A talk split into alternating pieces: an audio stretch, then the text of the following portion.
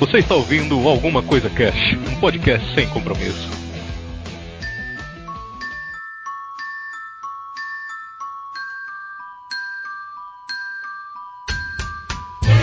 Olá, senhoras e senhores. Aqui é o Febrini e por mais que você tente esquecer as suas memórias, elas não podem ser vomitadas. É, nossa, hoje veremos muitas frases filosóficas.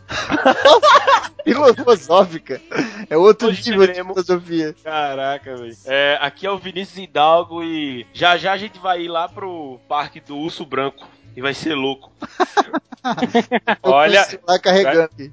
É o Beto Carreiro do inferno aquilo ali, cara. Tchu. Já sabemos que no futuro ninguém vai ter máquina digital, né? Porque todo mundo de celular. Porra. Aqui é o Raul e a massa mantém a marca, a marca mantém a mídia. E a mídia controla a massa. Ô, e o Raul, irmão. Tô falando que esse Raul 2016 tá o catiço. É. Aqui é o Marcelo Vulgo Branco e é, ainda eu gravarei um cast com o meu Skype de morto. Olha aí, velho. E eu deixo aqui o questionamento. Será que você já não tá gravando? Olha, Aqui é o Arieiro e se pudesse eu bloqueava muita gente na minha vida, hein? Pensei que eu Nossa. falasse, se eu pudesse eu matava mil. Que eu colocava mil. Bom, É, é. aquele negócio de bloquear a gente é um sonho de consumo, hein, velho? Nossa, aquilo é. Bloquear seu chefe, né? Ele é cruel. Muito bem, senhoras e senhores. Hoje estamos reunidos aqui, só os cuecas, para falar um, um pouquinho sobre a série Black Mirror. Olha aí, já deixamos avisado no Facebook, nos grupos, no Twitter para vocês assistirem, para vocês não chegarem aqui e tomarem spoiler na cara.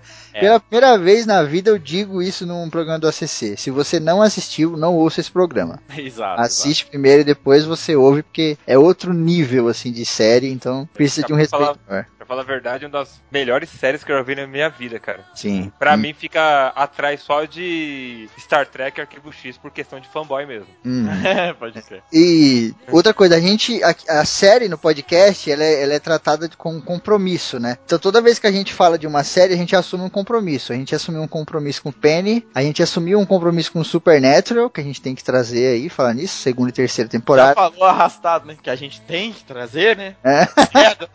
Nossa. E agora a gente assume um compromisso também com o Black Mirror, né? Então a gente futuramente vai falar da série de novo quando tiver novos episódios aí. Mas a gente vai trocar essa ideia filosófica hoje, só depois dos. Recadinhos da galera do Alguma Coisa Cast.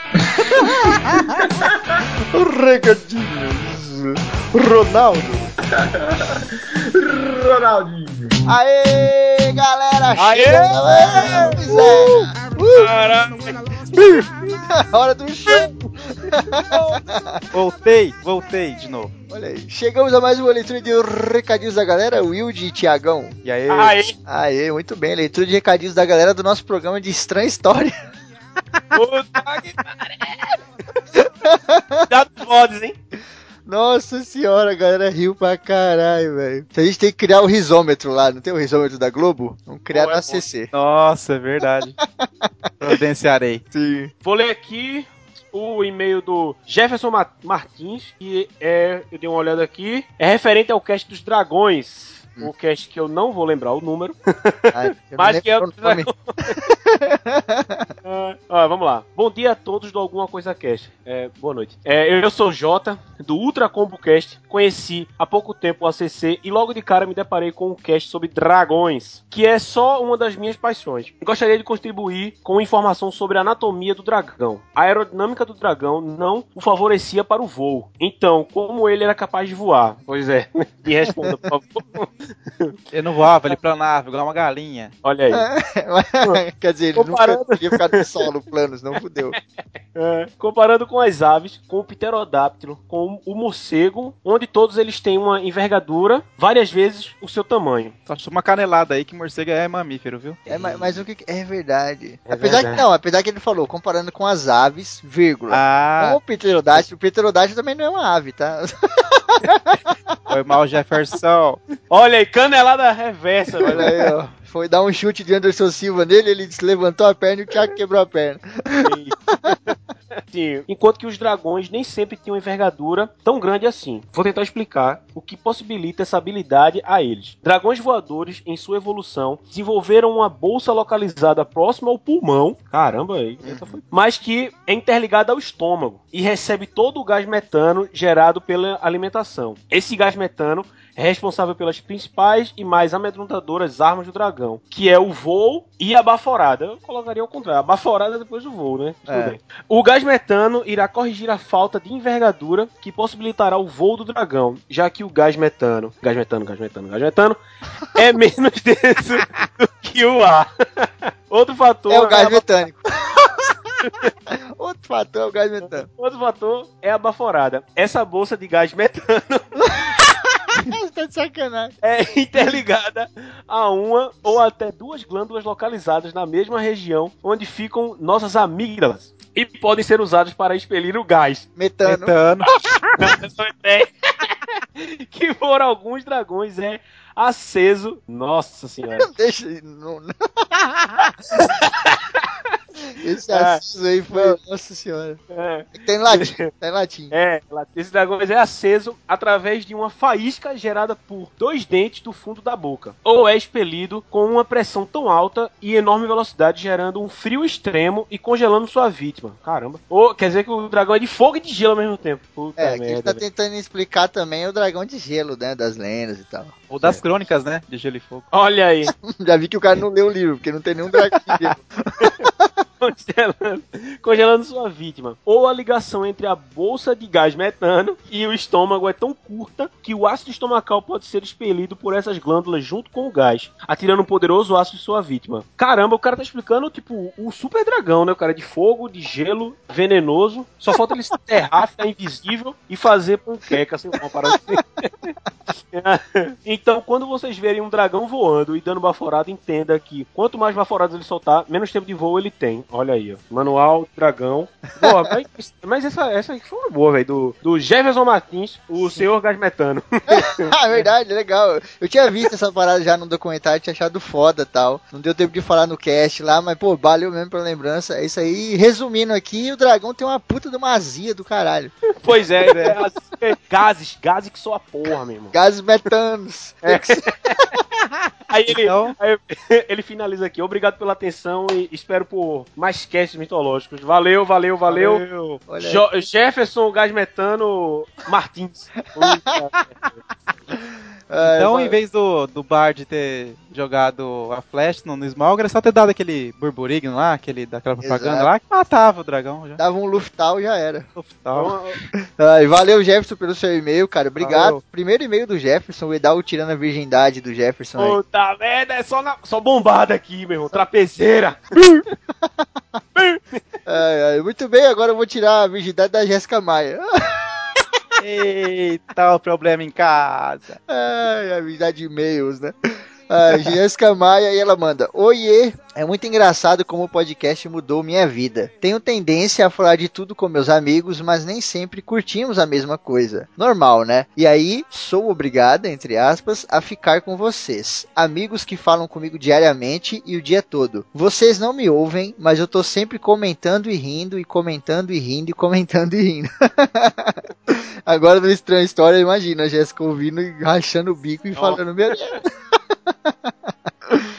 Mas peco muito em uma coisa, não comento no site e não mando e-mail. Hum, ai ai ai, Jéssica.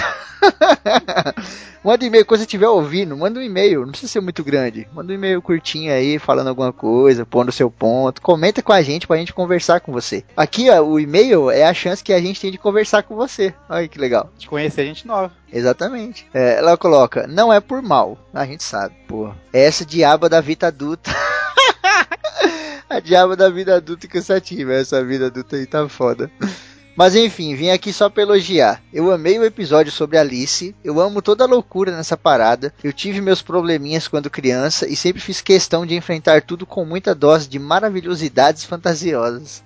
Eu só fiz pirar mais ainda com as curiosidades que ainda não sabia e me deixou com muita vontade de ir atrás de mais coisas ainda. Obrigada. Adorei todos os comentários, observações e análises. Mesmo. PS. Só pra vocês terem noção, tô abrindo e fechando a aba pro meu gerente não ver, não ter brecha de falar nada. que me deixou com uma média de uma hora pra escrever esse e-mail. Caralho. Exagerei falando aqui, mas foi quase. Haha. Ô, Jéssica, Valeu. obrigado. Aí. Foda. que legal, cara. É, Esse tipo de coisa é o que move a gente, né, cara, pra fazer podcast. Eu sempre falo aqui que isso aqui é o nosso pagamento, né? Sim, sim. E obrigado, porque eu também tava no cast de Alice. Então, obrigado de- Aí. du- duplamente Olha. pelo e-mail e por ter ouvido, né? e Gostado. Valeu, eu fiz a capa também. Ai, ai. Vamos aqui ler o, o e-mail do nosso ouvinte Carlos Queiroz. Olá, galera do ACC. Carlos Queiroz novamente na saga dos e-mails. Só tenho uma coisa a dizer. Quero um pouco desse chá. Quanta imaginação. É hora tô pra falar que tem fila pra comprar isso daí. É, o nome desse chá ele tem um nome popular. Se chama sono. Chama 3 horas da manhã. É verdade. Caralho, velho. E o ápice da história foi o, fi- foi o final na resposta da pergunta. E os bodes?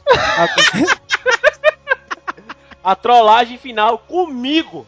É foda, né, velho? Não aguentei e ri tanto que chorei. RS, RS, RS, RS. Você tem que escrever ha, ha, ha, ha, ha. Quando você escreve RS, a gente acha que você não riu de verdade. Escreve ha, ha, ha, ha. É melhor. Faz isso. Mas eu consigo ter um final para esse final. Leem. Leem. Vamos Vamos, fingir que ele escreveu Leon. Isso. Quando o príncipe foi sentar ao seu trono, a mãe levanta o olhar do livro e percebe que seu filho acabou pegando no sono. Daí a mãe fecha o livro, põe na cabeceira da cama, cobre seu filho com um edredom fofinho, dá-lhe um beijo carinhoso em sua testa e cochicha. Dorme com Deus, meu anjinho. Levanta-se, apaga as luzes do abajur, saindo e fechando a porta do quarto, sussurra. Ainda bem que ele adormeceu, pois já estava com sono e a história do príncipe do gelo estava só começando. E com esse final vocês terão que ter uma ótima imaginação e que os jogos comecem. RS, RS, RS. Esse final aí tá muito bonzinho pra entrar na nossa Cara. história, cara. É, pois é. é pode comedor de cu, velho. Pois é, meu irmão. É, porra nenhuma. É, Essa. Não tem espaço pra mãe nesse Não no, é, do não Strange tem Story. É, senão perde a amizade, né? Você Porra. ia mandar a frase aqui, ó. Lhe dá um beijinho carinhoso em sua testa e cochicha. Aí a outra pessoa já ia mandar. Ah, dorme, miséria. Uma porra assim. Então, Ia filho mandar da uma puta logo. Bem que dormiu logo, isso da puta. A história é mó grande esse príncipe do gelo, caramba aí. Um grande abraço a todos e até a próxima. PS, eu não estou nem um pouco curioso para saber sobre os bodes aí, ó. Olha aí, ó. Valeu, Carlos Queiroz. Valeu, Carlão, pelo seu e-mail, irmão. Tamo junto, cara. Cuidado com os bodes. É, É. Eu Vou ler aqui o, o e-mail do Garcia Renato. ei, desce a tequila. Febrini Mendonça, que sou eu, e Grok. Firmeza? Sou eu, foi foda. ah, não sei, velho. Ele botou Mendonça aqui. É, eu sou Hidalgo. É o Will de Mendonça. É, é o é Hidalgo. É, nem Hidalgo é mais, é o Wilde agora. É. Mas tudo bem. Antes, antes, eu tenho o hábito de ir anotando o que eu quero comentar enquanto escuto, depois resumo. Hoje percebi que tenho tanto rascunho salvo que nunca fui concluído e nunca foi enviado. Pode? Pode. Pode não, Arnaldo. Pode não, Pode Arnaldo. não? Pode não? Pode Então ir, não pode. Arnaldo, a regra é clara. Tudo bem. Vamos lá, nota. Adorei vocês no Chico Show. Olha aí! Gravamos lá no Los Chicos, lá no programa de música, foi muito maneiro, cara. Escutem lá. Qual é a música, maestro?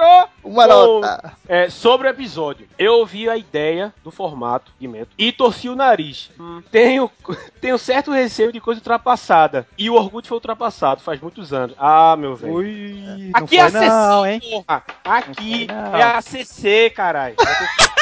Cuidado, Já- bater na caneta. Mas como são vocês, vou colocar no 1x, que deve ser a velocidade de player, Uhum. e vou ouvir, porque vocês nunca me decepcionaram. Ah, Nunca... Fazendo um sim. coraçãozinho aqui, velho. Eu também. Então eu ouvi, funcionou de verdade e curti a história de verdade. Oi. Valeu, valeu. Muito obrigado.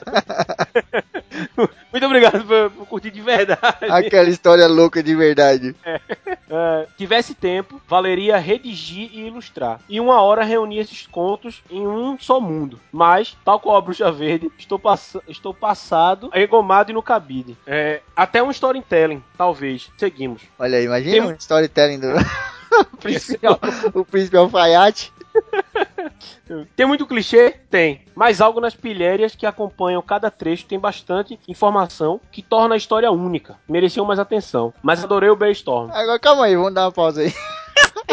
O, o Garcia tá falando um negócio aqui. Muita gente mandou mensagem falando: Putz, a história ficou muito boa, mas talvez vocês deviam ter feito não sei o que, descrito. Cara, isso aqui Vocês foi uma entenderam. loucura. É, Vocês não entenderam isso na história.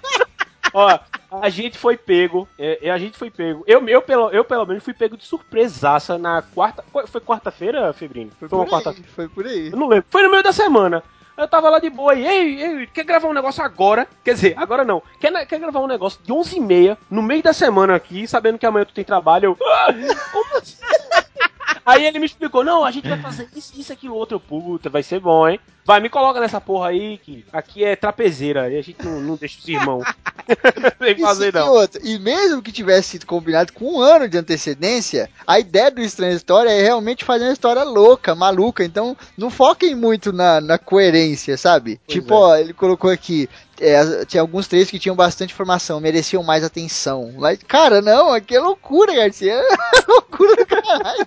Não é um storytelling, não é um Cara, ponto, sabe? O príncipe, o príncipe fodão que ia salvar o país de gelo pegando na pedra do sol, ele tinha um manto. A Grog deu um manto pra ele, eu tô indignado com isso até hoje. A Grog deu um manto pra ele, pro filho da puta. Me dá o que ia fazer aí? um príncipe bárbaro, tipo Conan, com a espada É de fogo. Claro, porra. Claro, uma espada, uma espada de gelo, tá ligado? Gelo. A espada de gelo que. Ah, que tava lá, mas não. Aí botaram um manto. Eu que salvei o, o manto. É, é igual a bruxa, o poder da bruxa era, da bruxa era dar chute. Ah, é bruxa karatê. É, é bruxa full STR, porra. Não dá nenhuma magia, só dá porrada. Sim, deixa eu, deixa eu terminar aqui. Eu acho que a história terminou mal. Porra. Não vou terminar esse e-mail, não, velho. Terminar Esse e-mail. Esse e-mail terminou muito mal. É porque o Garcia tá focado nesse negócio da história que a gente É, tá porra. explicando aqui. merda é essa, bicho? Acho que estavam cansados. Mas a gente tava bastante. Tenho a impressão que menos tempo encaixaria melhor a história. Mas espero a parte 2. O reino de, can- o reino de câncer de pele. Hahaha. Abraço de sucesso. Não, cara, você entendeu tudo errado. Essa, essa é a história. Essa é a graça do estranha história. Estranha É. história. Aham, é a loucura. E aí colocou aqui, ó, é, menos tempo encaixaria melhor a história. Cara, a gente gravou umas 2 horas e 20 esse programa aí. Do final ele ficou com uma hora e 20, uma hora e meia mais ou menos. Ele ficou curto em comparação com outros programas nossos aqui da CC, porque foi cortado muita coisa. A gente ficou muito tempo gravando. Foi a, Gro, a Grok levava 5 minutos pra formar uma frase. Pra caralho. Não, era muito foda. Que, aí o Febrini é, era um segundo pra criar a frase. Aí eu demorava um minuto. E a Grok demorava 10. Ela ficava relendo assim, a frase anterior. Eu ficava, ah, meu Deus. Ela, não, deixa eu, deixa eu recapitular aqui. O príncipe caramba, isso aí é assim. isso é Começava lá no começo, era uma vez. É não, Grok, tô brincando. Ela voltava, peraí, com que hora que é a gravação? 11h30? Peraí. Vamos lá, estranha história. Abraço e sucesso. Aê, valeu, Garcia. Garcia Renato. Com Ai, ai. mexicano meu japonês, não. Pois é.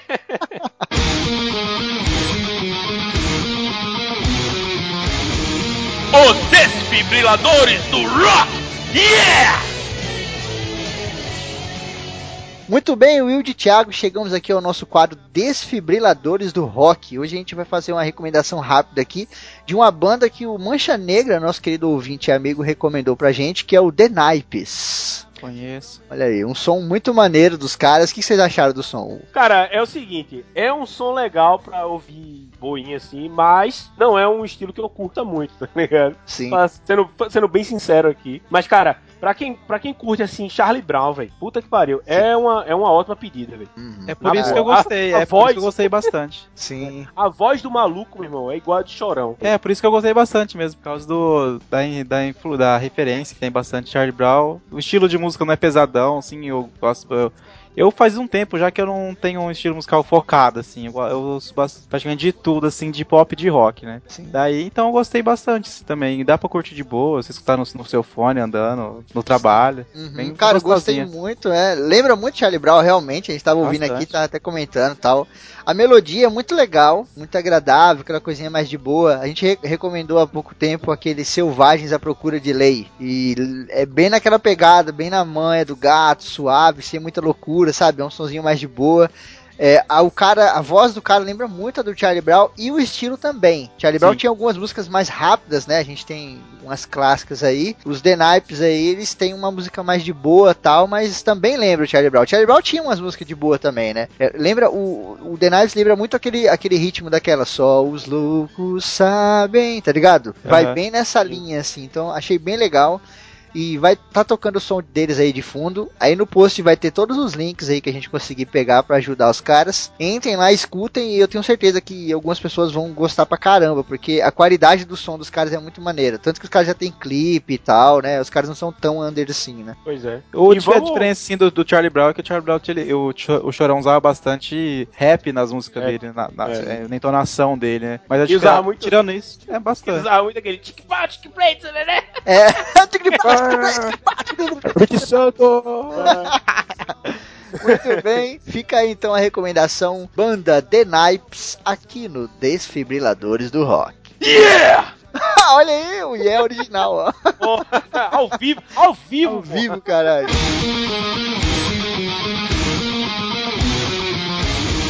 Os desfibriladores do rock! Yeah! Muito bem, senhoras e senhores, chegamos aqui aos nossos recadinhos. Olha aí, vamos começar aqui dando parabéns para dois aniversariantes, ouvintes e amigos do ACC. Um é o nosso querido Álvaro Dólares. Ah. Dolinho. Parabéns, feliz aniversário. E a outra é a nossa querida Patsy Ramos. Amiga da Jessica Jones? Patsy. Eu não conheço, mas parabéns. Parabéns, cara. Tudo de bom pra vocês e muitos anos de vida. Vamos passar aqui uma informação. Torneio Hearthstone, o bicho tá Não, pegando. não, pera, pera, Hum. É vai, torneio Hearthstone. Deu alguma coisa aqui. É, Explosão. O bicho tá pegando, as partidas estão muito legais, tá muito emocionante, tá ligado? Por ser um jogo de carta, eu fiquei achando assim, meu, vai ser meio devagar essas partidas. Mas não é, cara. O bagulho tá louco, a gente fica numa agonia desgraçada, porque os caras estão, sabe, nego vai até um, um, um de vida, os dois com um de vida, umas porra assim. E o Lucas tá ajudando a gente, Lucas Lima, um cara que eu conversei com ele aí, fiz amizade, ele aceitou narrar, né, pra gente aí o torneio Hearthstone de graça. O cara foi super gente boa, narra muito bem, tá dando uma, uma aula lá. Puta, eu queria muito poder retribuir, remunerar mesmo o cara de verdade, né? Vamos ver aí, talvez eu converse com os patrões lá e vamos ver o que a galera acha. Eu remuneraria, remuneraria de boa. Ficaria um mês aí sem, né, pôr uma grana na CC pra dar pelo menos um- uma grana pro cara aí, porque realmente ele tá merecendo. Pra quem joga Magic, um dia eu tava com um de vida, o cara com os 20. Eu consegui virar essa partida, sabe? Então você sabe que, que dá uma, um adrenalina assim, mesmo jogando cartas, até mesmo sendo virtual, como nesse caso, né? Então, bora lá assistir que tá bem maneiro mesmo. E a narração, né, mano? A narração é outra que dá uma empolgação do caralho. A gente fica falando, putz, e agora? Fudeu. E ele, meu Deus, jogar o bagulho. Caralho, o que, que Tafarel tá fazendo? Então é o seguinte, ó, entra lá no YouTube do ACC, é, alguma coisa Cast TV, vai ter link aí nas postagens, tem na página, no Twitter, a porra toda. Assistam as partidas lá, as outras partidas vão agora no decorrer da semana e a primeira fase já terminou. Já tivemos os primeiros eliminados aí, primeira fase já era, vamos pra segunda fase agora, né, que seria as quartas de final. Galera, é o seguinte, teremos encontro ACC esse ano também, olha aí, fiquem ligados pra quem é de São Paulo e pra quem é de fora e quer conhecer a gente e a galera, venham todos, a gente vai trazer a Célia, vai trazer o Wilde, mano, vai ser louco demais. E é Trazer eu. Trazer o Thiago. Ah, o Thiago, você, você é paulista já. Você e o Arieira já são de São Paulo. São vocês que não sabem. Então vai ser o seguinte, cara. Vai ser no dia 24 de julho, ou seja, mês que vem. Vocês têm mais de um mês pra se preparar, né? Vai receber agora um dinheirinho dia 20, já guarda um pouquinho. Vai receber dia 5, guarda outro pouquinho, tá ligado? Com 50 contos dá pra você ir no Zé de boa, você come lá até entupir, que você vai ficar entupido de batata, que a batata deles é uma delícia. Foi o que aconteceu comigo a última vez. É, cara, é o corte artesanal, né? Pra quem não sabe o que é isso, é você pegar uma batata, cortar igual uma laranja, assim, em quatro partes e fritar ela desse jeito. Puta, Vamos. que dá até fome. A famosa batata rústica. É, batata cara. rústica com alecrim e a maionese da casa. Olha aí, ó. Propaganda aí. Cadê o jabazinho aí, Zé do hambúrguer? Então é o seguinte, vai ser no dia 24 de julho, vai ser ao meio-dia lá no Zé do Hambúrguer. Vai ser num domingo, tá? Então vai ser domingo meio-dia. É um lugar muito legal, muito fácil de chegar. É lá na Barra Funda, né? A gente vai ficar na estação da Barra Funda das 11 da manhã até as 11h30, perto do guichê lá da bilheteria do metrô. Então, putz, Ferbini, não sei ir, não tem problema. No dia 24 de julho, você vai lá às 11 horas da manhã na bilheteria do metrô da Barra Funda, que a gente vai estar lá esperando. A gente vai ficar até 11h30, vai reunir a galera e vamos junto lá pro Zé do Hambúrguer. Se você não quiser ir para lá, você quiser ir direto, o Zé do Hambúrguer fica na rua Itapicuru, ali também na Barra Funda o número 419. Lá o nome do lugar é Perdizes, tá? É aqui em São Paulo. Então vamos colar que vai ser muito bom. Vai ter galera do Los Chicos, de vários outros podcasts aí. Fora o pessoal aí que a gente tá vendo de trazer de outros estados, né? Como a Célia Wilde. E talvez o nosso ouvinte Petros vai vir também, que é um cara aí conhecidíssimo na podosfera aí. Isso aí. É isso aí. Eu, eu participei do programa Conversa Nerd Geek falando sobre o Lobo, né, o Maioral. Vai ter link na postagem aí também. Cliquem aí, escutem lá, que quiser conhecer mais do personagem, quiser entender a loucura toda do Lobo. é um personagem muito maneiro. Então tem aí o, o, link na descrição, só clicar e lá ouvir. Patrões de alguma coisa quer, seja um patrão você também, a partir de um dólar você começa a usufruir dos benefícios da patronice. Lembrando que o nosso Patreon você não paga pelo Patreon, então não, não precisa ficar preocupado, ah, eu não tenho cartão de crédito, não tenho cartão de crédito internacional. Não precisa, você paga por transferência bancária, aí no link do. Aí no site, na descrição, tem lá o endereço lá da Kellen, né? O, as informações do banco da Kellen. Ou você pode pagar pelo PayPal, que também tá aí na descrição o PayPal da Kel. O PayPal você pode pagar por boleto. E como é a partir de um dólar, cara, é tipo 4 reais, sei lá, não tá nem isso, tá 3 e pouco, né? Você pode contribuir com 3 contos aí que você já ajuda a gente pra caramba, comprar fone, etc. Lembrando que iniciativas como Paraxene e o próprio YouTube só surgiram por causa dos patrões do ACC, né? Com certeza. Então, os caras estão mandando muito bem. Obrigado a todos que ajudam. E você que não, não faz parte ainda, vem aqui ajudar a gente que nós estamos juntos. Beijos e abraços aqui pro nosso querido patrão Felipe Silva. Aí. Aí. Beijos e abraços pro nosso William Floyd. E aí, Roqueiro. Roqueiro não, metaleiro, metaleiro. Metaleiro. Beijos e abraços pro nosso querido Ricardo Cruzato. Aí, valeu. E aí, e não é Rodrigo Lucas Lima? Não é Rodrigo. o Rodrigo Cruzato. Uh, beijos e abraços pro patrões dos patrões, Jonatas Madeira. Madeira! Olha aí. Pega uma cerveja! Safado! Beijos e abraços pro nosso querido Lucas Grock, irmão da nossa maconheira. E aí? Valeu! É nóis. Beijos e abraços pro nosso querido Terry. Vai lá, Terry. Terry! Terry. Terry. Terry, só lembro do The King of Fighters. Eu também, Terry Bogard. Beijos e abraços pro nosso patrão mais divo de todos, Fernando Camargo. Nando Boy! Nando Boy! Nossa, eu reviveu, eu nem lembrava Ah, dessa apelido. irmão, é, vocês não estão falando, velho. A gente passou mó, mó tempo lá no, no grupo. E aí, vamos chamar ele como? Nando Boy. Ah, ah, pra os caras não usar, tem que usar a porra. Nando Caralho, Boy. verdade, Nando Boy. Pior que até a sonoridade é boa. Oi. Beijos e abraços pro nosso patrão, mano, que é o Lucas Silva da ZL. E E aí, mano? E aí, mano, aquele salve, Lucão. Beijos e abraços pra nossa Rolo Iacone, que abandonou a causa. Ro- É, velho, cadê, cadê os e-mails dela, pô? É. Tem, um, tem um cara aqui com e-mail gigante. Aí quando eu olhei. Não, não era a Rô. Era, era outra pessoa. Era o cara de metano. Hashtag volta Rô. Hashtag volta Rô, olha aí. Eu apoio. Beijos e abraços pro nosso querido Juno Brosel, um homem de 8 metros de altura. Oito? Oh, é. Puta, oito é só o dedo, o dedo indicador dele, meu irmão. O cara tem mais de 700 metros de altura, velho. Caralho. Ou isso Ah, quando senta, né? Ou isso quando ajoelha. É A, a verdade. grande bruxa verde lá do Stan História é conhecida por ele como a pequena bruxa verde. Perde Como feio, irmã irmão, mais nova. José. Cara é grande pra caralho. É, e beijos e abraços pro nosso querido Álvaro César Dólares, o aniversariante da semana. Hércules, co- conhecido como Hércules Dolly. É, muito bem, senhoras e senhores, é isso aí. Vamos agora pro nosso programa de Black Mirror, cara. Tu não fala, eu não ouvi ainda. Fala nada. Espelho negão. Espelho Negão. Vamos aí nos conectar aí com os nossos avatares da internet que não são nem um pouco parecidos conosco, né? No one knows what it's like to be the bad man, to be the sad man behind blue eyes.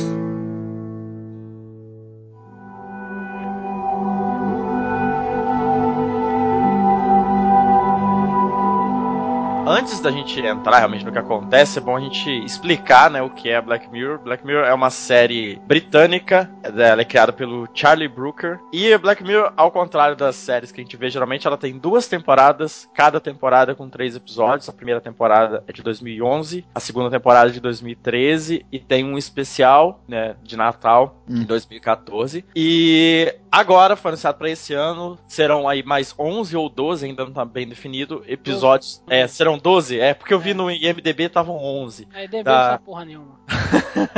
Nossa, que Ah. coisa.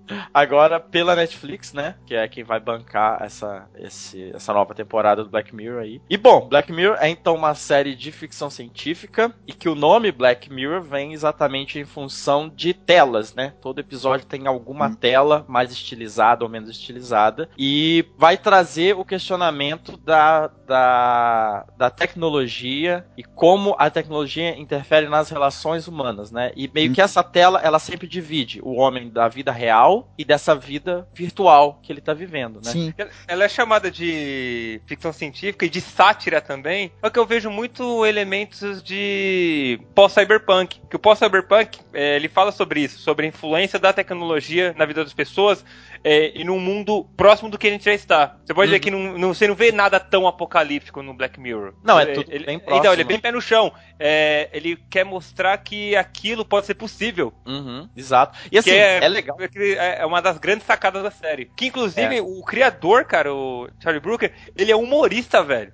Uma É. breve pesquisada sobre ele. Ele é humor, ele trabalhou. Ele, o cara é um multi-homem, fez, foi crítico do The Guardian, ganhou prêmio lá. Trabalhou em vários programas de humor. Tinha um até que é- era o Brazai, que ele era tipo o Hermes e Renato, sabe? Lembra do jornal Jornal do Hermes e Renato?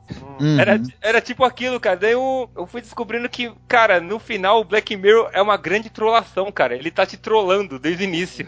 É, é um- ele é uma crítica à sociedade, né, cara? Sim. Assim, é porque, como toda ficção científica, e é por isso que aí eu entro no Star Wars não é ficção científica, porque ficção científica a gente pensa que tem que ter ciência, não é ciência, né? Ela tem que ter algo de ciência ou tecnologia, e mais do que isso, a ficção científica, ela visa sempre ter essa discussão do papel da ciência e do impacto da ciência na sociedade. Não é simplesmente criar uma teoria científica que tá lá jogada. Não, você tem que discutir a sociedade atual com base nessa nesse impacto da tecnologia, da ciência ou do cientista, né? Então é isso, ela tá discutindo ali a nossa sociedade. Todos os episódios, mesmo que seja mais futurista, menos futurista, ele tá focado na nossa sociedade. Ele é uma crítica e uma discussão do que nós estamos vivendo hoje e pensando no, quais são os medos, né, que a nossa sociedade tem do futuro. Se a gente acompanhar o, o tipo de publicação da ficção científica ao longo da história, a gente sempre vai acompanhar quais eram os medos que cercavam a humanidade. Né? A ficção científica ela acompanha, porque ela está sempre discutindo os nossos erros e quais são os limites do nosso futuro agora. Ela está sempre discutindo a, a sociedade atual quando ela é feita, né? Sim, sim. O maneiro da, da série, eu vou até perguntar pra vocês, o que vocês entenderam de Black Mirror? O que vocês veem com esse nome? Então, Black Mirror, eu acho, é a, é a questão até, né? O próprio criador fala, né? O Black Mirror é tipo o tablet ou o celular, né? Diretamente, mas é sempre a tela, né? Hum. É a tela que o homem se vê refletido naquela tela, mas se a gente olhar o seu celular apagado, você vê o seu reflexo ali. Só que o seu reflexo não é exatamente você. Exato. Porque, né, você tem essa vida virtual que a gente vive hoje em dia já, é por isso que assusta tanto a série, né? Uhum. É tipo essa coisa virtual e você esquece das relações reais no mundo real. O Black Mirror eu vejo como é, é como o Arena falou agora, né? É o reflexo, o reflexo da sociedade, sabe? Justamente por isso todos os episódios falam de, de interação humana e normalmente tem sempre meio que o lado podre da, da convivência do ser humano que é, tá? e, e, e acaba acaba tendo muito como é que eu posso dizer? Sendo muito frustrante pra quem assiste, tá ligado? De ver assim, caralho, velho. Nossa, Olha o demais. que tá acontecendo, é foda, velho. Tem, tem episódio que você termina e puta merda. Eu podia ir embora do mundo nesse momento. Cara, tem um episódio que eu vou comentar que a a hora que acabou eu falei assim, caralho, eu já fiz isso, uma coisa que todo mundo fala, putz, olha que cagada, e eu fiz, e tem gente que tá gravando aqui que ainda aplaudiu quando eu fiz, Eu espero que não e tenha muito ouvinte porco. aplaudiu. Não, não, O Ariano comeu um porco, velho. Não, velho. Sério, vocês vão ver, cara, o negócio Ó. é sério. Como a gente faz as coisas Uhum. e a gente nem percebe, às vezes, que a gente tá é, reproduzindo e compartilhando esse comportamento, assim, às vezes. É muito legal. Ainda nesse conceito do Black Mirror que a gente tá falando, antes de entrar na série, na série, a pegada do Black Mirror é exatamente isso que o Areira falou. E ele tem um, um bagulho muito louco, que é o seguinte: quando você olha para um espelho e você não se vê, a primeira coisa que você faz é acender a luz. Ou pensar que é um vampiro. Né? no celular é a mesma coisa. Se você olha no celular e você não consegue ver nada, até por conta disso que a Areira falou, que você não, o espelho é todo cagado, né? Você não consegue ver nem você mesmo, imagina alguma coisa ali. A única forma de você ver ali é você ligar ele, é você conectar, você estar conectado. E a série traz muito isso, cara. Ela traz muito esse negócio da conectividade. Durante todos os episódios ela bate muito nesse negócio de, mano, olha como as coisas estão conectadas. Olha É. como nós estamos conectados, né? É muito e tem bizarro. a questão até do Isso. trincar, né? A trincar a tela significa que meio que, né, sua alma meio que quebrou, né? É verdade. E a tecnologia tá dentro de nós hoje em dia, né? Sim. E quando trinca, Raul, você pode ver que você consegue ver, né? Aham, Quando não trinca, você só vê uma tela preta. exato. E assim, o, o e tem uma coisa. seria talvez o colapso. Talvez o próximo colapso da sociedade. É, ou de Ou- cada um, né, mano? É, então, de cada o um. colapso, É, o colapso individual. Também, Talvez. também. Ou até do. A questão de quando você percebe a merda que tá, ou a situação, você quebra isso, né? E aí você consegue, tipo, escapar disso também, de uma certa forma. né? Quando a sua consciência, ela percebe onde você tá, né? Tem isso Sim, também. sim. uhum. E até tem uma questão do espelho, que é, por exemplo, se a gente pensar, tem toda essa questão do mundo virtual que a gente vive hoje, né? No Facebook e tudo, ninguém. é, Esse mundo virtual que a gente tem esse nosso reflexo no, no Facebook, no Twitter, onde quer que seja, não é, na verdade, o que a gente é, entendeu? A pessoa que a gente é na internet não é quem a gente é na vida real, entendeu? Sim. O hater na internet, ele não é o cara na vida real, entendeu? Uhum. Qualquer pessoa, você sempre, de uma forma ou de outra, você vai meio que criar um certo personagem que é aquele que é apresentado. Você vai apresentar para as pessoas na internet o que, ela, o que você quer que elas saibam de você. Então é isso, sabe? Esse reflexo, essa vida virtual que a gente acaba às vezes vivendo mais do que a vida real, ela não é exatamente fiel àquilo que nós somos, né? Sim. É um Second Life, né, cara? Exato, exatamente. Uhum. E ela, ela bate muito na- no- nos nossos conceitos das coisas e na nossa moral, né, cara? Nossa, a cada cinco minutos é um chute no saco essa série. É. que fica aí logo a- o gancho pra gente começar a falar do primeiro episódio, que ele tem um, um cunho moral muito forte, né? So what? I got fucked up. Oh, I'm fucked up, am I? No, I mean just No, no, that's brilliant, because sometimes you're a bitch. You're a bitch. You're a bitch. O primeiro episódio, ele trata de um país aí no Reino Unido, né? Acho que eles não chegam a especificar se é na Inglaterra, né? Acho que é, não, Inglaterra. É, na Inglaterra. Inglaterra o cara é mesmo? ministro, né? Ah, E aí. Hino Nacional, o nome do episódio. Sim. E aí vocês têm lá a princesa, né? Toda aquela coisa da realeza e tal. Que é uma princesa super importante e diferente de algumas princesas que a gente já teve. Não é uma princesa assim, snob, né? Uhum. Até na série eles falam, puta, é a princesa que se preocupa com o meio ambiente. É, a princesa referência à princesa Diana, né? que- Sim, né, E cara? a- verdade. eu acho que ela é na. E ela, se a gente trouxer pra hoje, isso aconteceu depois da série, mas ela tem um pouco o papel da Kate agora, porque a Kate é também adorada e ela é uma princesa engajada, né? É, exato. Ela, ela é também um pouco uma mistura da Diana com a Kate, né? Sim. Claro. E aí essa princesa, ela é sequestrada. Tô dando aqui, vamos, a gente vai dar a sinopse de todos os episódios, né? Só pra gente começar a falar. E o sequestrador pede algo que não tem a ver com dinheiro, né? Ele quer um resgate diferente e inusitado. Ele quer que o primeiro-ministro, um cara importante pra caralho da política, E que parece ser bem querido pela população também no começo, né? E bem Sim, bonzinho, cara. Você vê que ele é tudo bonzinho, assim. Ele te ganha de cara, assim. Você começa a ficar com pena dele. é, ele é, ele é bonzinho porque ele era o Frankenstein lá em Penny Dreadful, né? Então ele Caralho, velho! Ele era. É verdade. Não o Frankenstein. o me dá algo agora, a cabeça dele explodiu. Porra, bicho, coitado de Claire, velho. Caralho. Esse ator também fez 007. É, é que é ator britânico, né? Eles sempre estão participando. Ou é Doctor Who, é 007 ou Harry Potter. Que, é, são as duas únicas coisas que o. que o Reino Unido faz. Nossa. Que coisa. Mas sim, E aí o que acontece? O, esse primeiro-ministro, ele tem as exigências lá do sequestrador e ele tem que ir ao vivo, né, Pra toda a Inglaterra, pra todo mundo lá, etc, na, na TV, aquela coisa toda, como se ele fosse fazer um pronunciamento, só que ao invés de fazer um pronunciamento, qualquer coisa assim, ele tem que transar com um porco, né?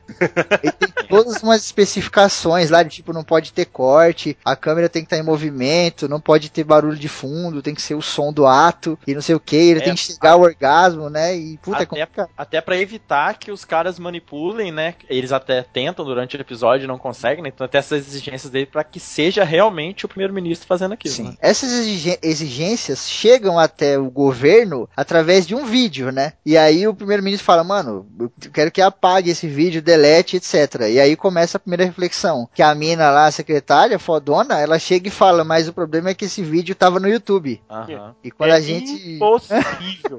Já era, né, cara? Já era. Carolina Dickman tá aí pra provar que é impossível você tirar alguma coisa da internet. É, então a internet nunca mais sai, cara. Exato, né? Porque ele, ele falando, muita gente viu, ela falou, ah, umas 50 mil pessoas já viram, uma coisa assim, quando a gente tirou. Só que já fizeram download, já replicaram, já começaram a upar, não sei o que e tal. E traz uma reflexão pra gente dessa coisa muito irreversível que a internet é às vezes, né? Uhum. E às vezes você faz um, um post no Facebook e se arrepende, você pode ir lá e apagar. Mas, tipo, as pessoas que já viram isso ou outras coisas da internet nunca vão ser apagadas, tá ligado? Sim. Nem o próprio assim, post, né? no- no- É, você, você postou, tirou, mas algum cara tirou print. Acabou, velho. Não tem como você O- só, voltar atrás. Sim. Ô, Ariela, desculpa te interromper, você vai falar. Só uma curiosidade. Pra quem não sabe, quando você apaga alguma coisa no Facebook, ela não, não apaga. Ela fica lá pra sempre. E fica no banco de dados do Facebook. Se a justiça pedir alguma coisa, eles podem pegar. Isso deu até uma treta nos Estados Unidos. Aí fizeram uma notificação falando que o Facebook era propaganda enganosa, porque falava que apaga, não sei o que. E a, a resposta deles foi genial. Eles falaram assim: Nós apagamos, mas não excluímos. É. Eles apagam da sua timeline. Né? Exatamente. Então- Tá no banco de dados dele lá. É. E assim, eu acho que esse episódio tem a, a questão né, de como a população, a opinião pública muda. E a gente se sente muito mal no sentido que a gente vê a relação do primeiro-ministro com a, a esposa, né? E aquela situação você fala assim, caralho, mas o público tá olhando isso e tá vendo esse espetáculo que é um cara que não fez absolutamente nada, tendo que se fuder na, em na frente da câmera, entendeu? Aham. É, Afonso- é, os caras querendo que ele quer que ele faça. Sim, Você fica, cara. mano, que ca- caraca, qual que é o ponto da humanidade? Ele sabe Exato. que possivelmente ele vai transar com um porco, não é qualquer coisa. Ele não vai fazer um, um pronunciamento sobre alguma coisa polêmica, não, ele vai ter que transar com porco. E as pessoas meio que forçando, né? É. E assim, Porque- isso é legal que é o primeiro soco na, na gente, Não. porque essa história da Carolina Dickman, ou vocês lembram do vídeo da Cicarelli fazendo sexo na praia? Aham.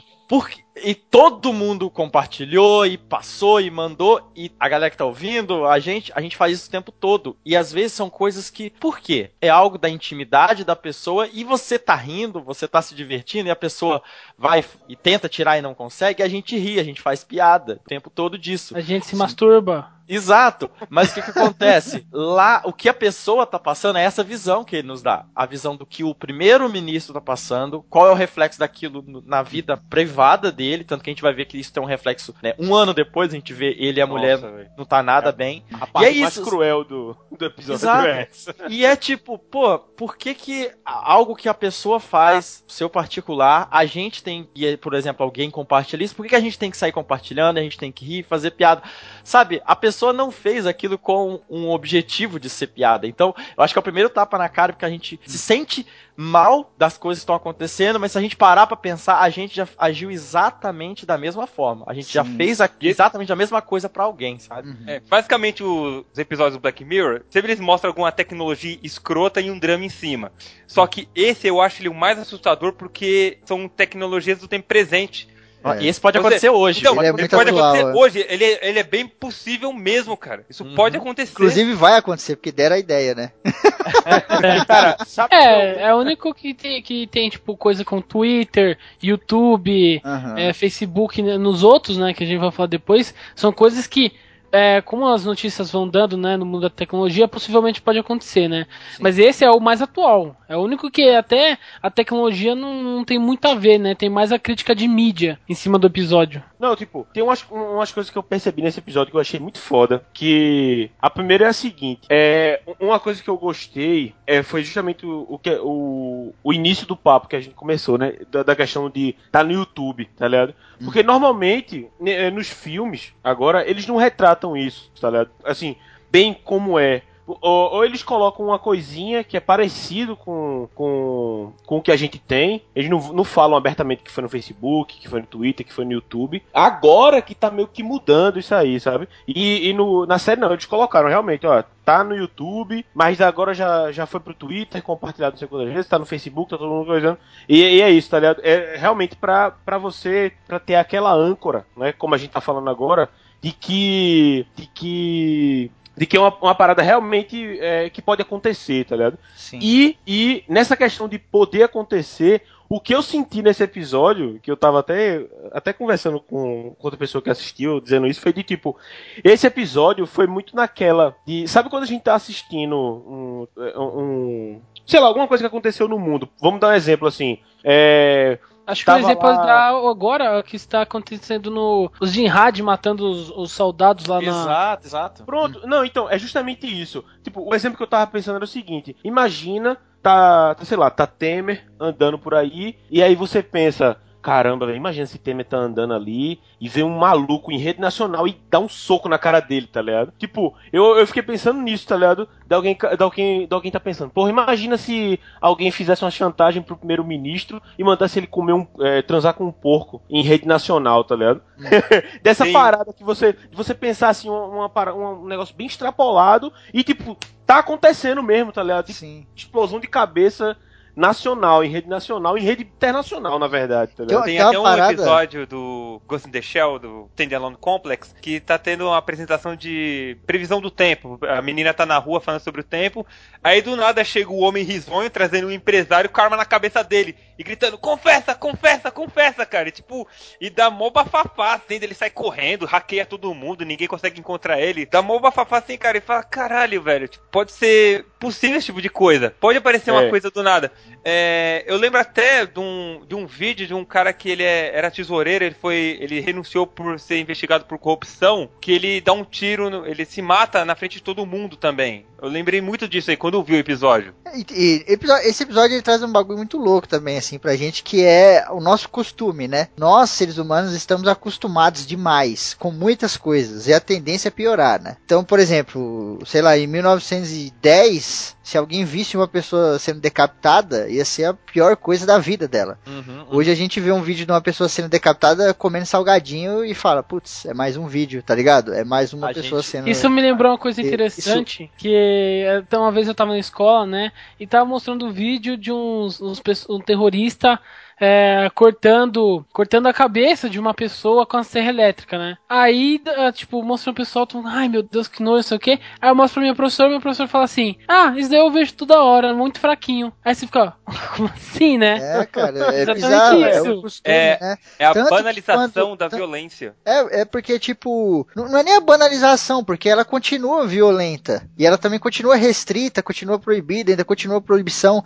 É mais o costume de você se acostumar com aquilo mesmo, tá ligado?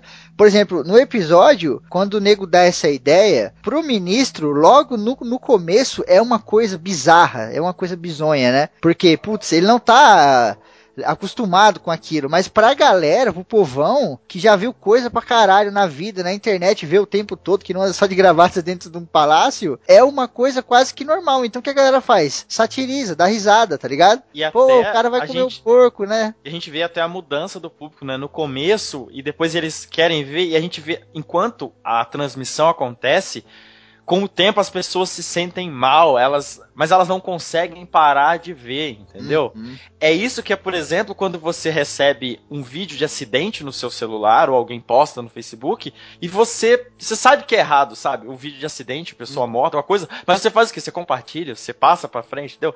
É esse tipo de coisa, sabe? O- a série ela questiona isso da gente. A gente tá, é o que o Febrinho falou, a gente tá ficando tão amortecido com essas coisas que isso tá se tornando normal.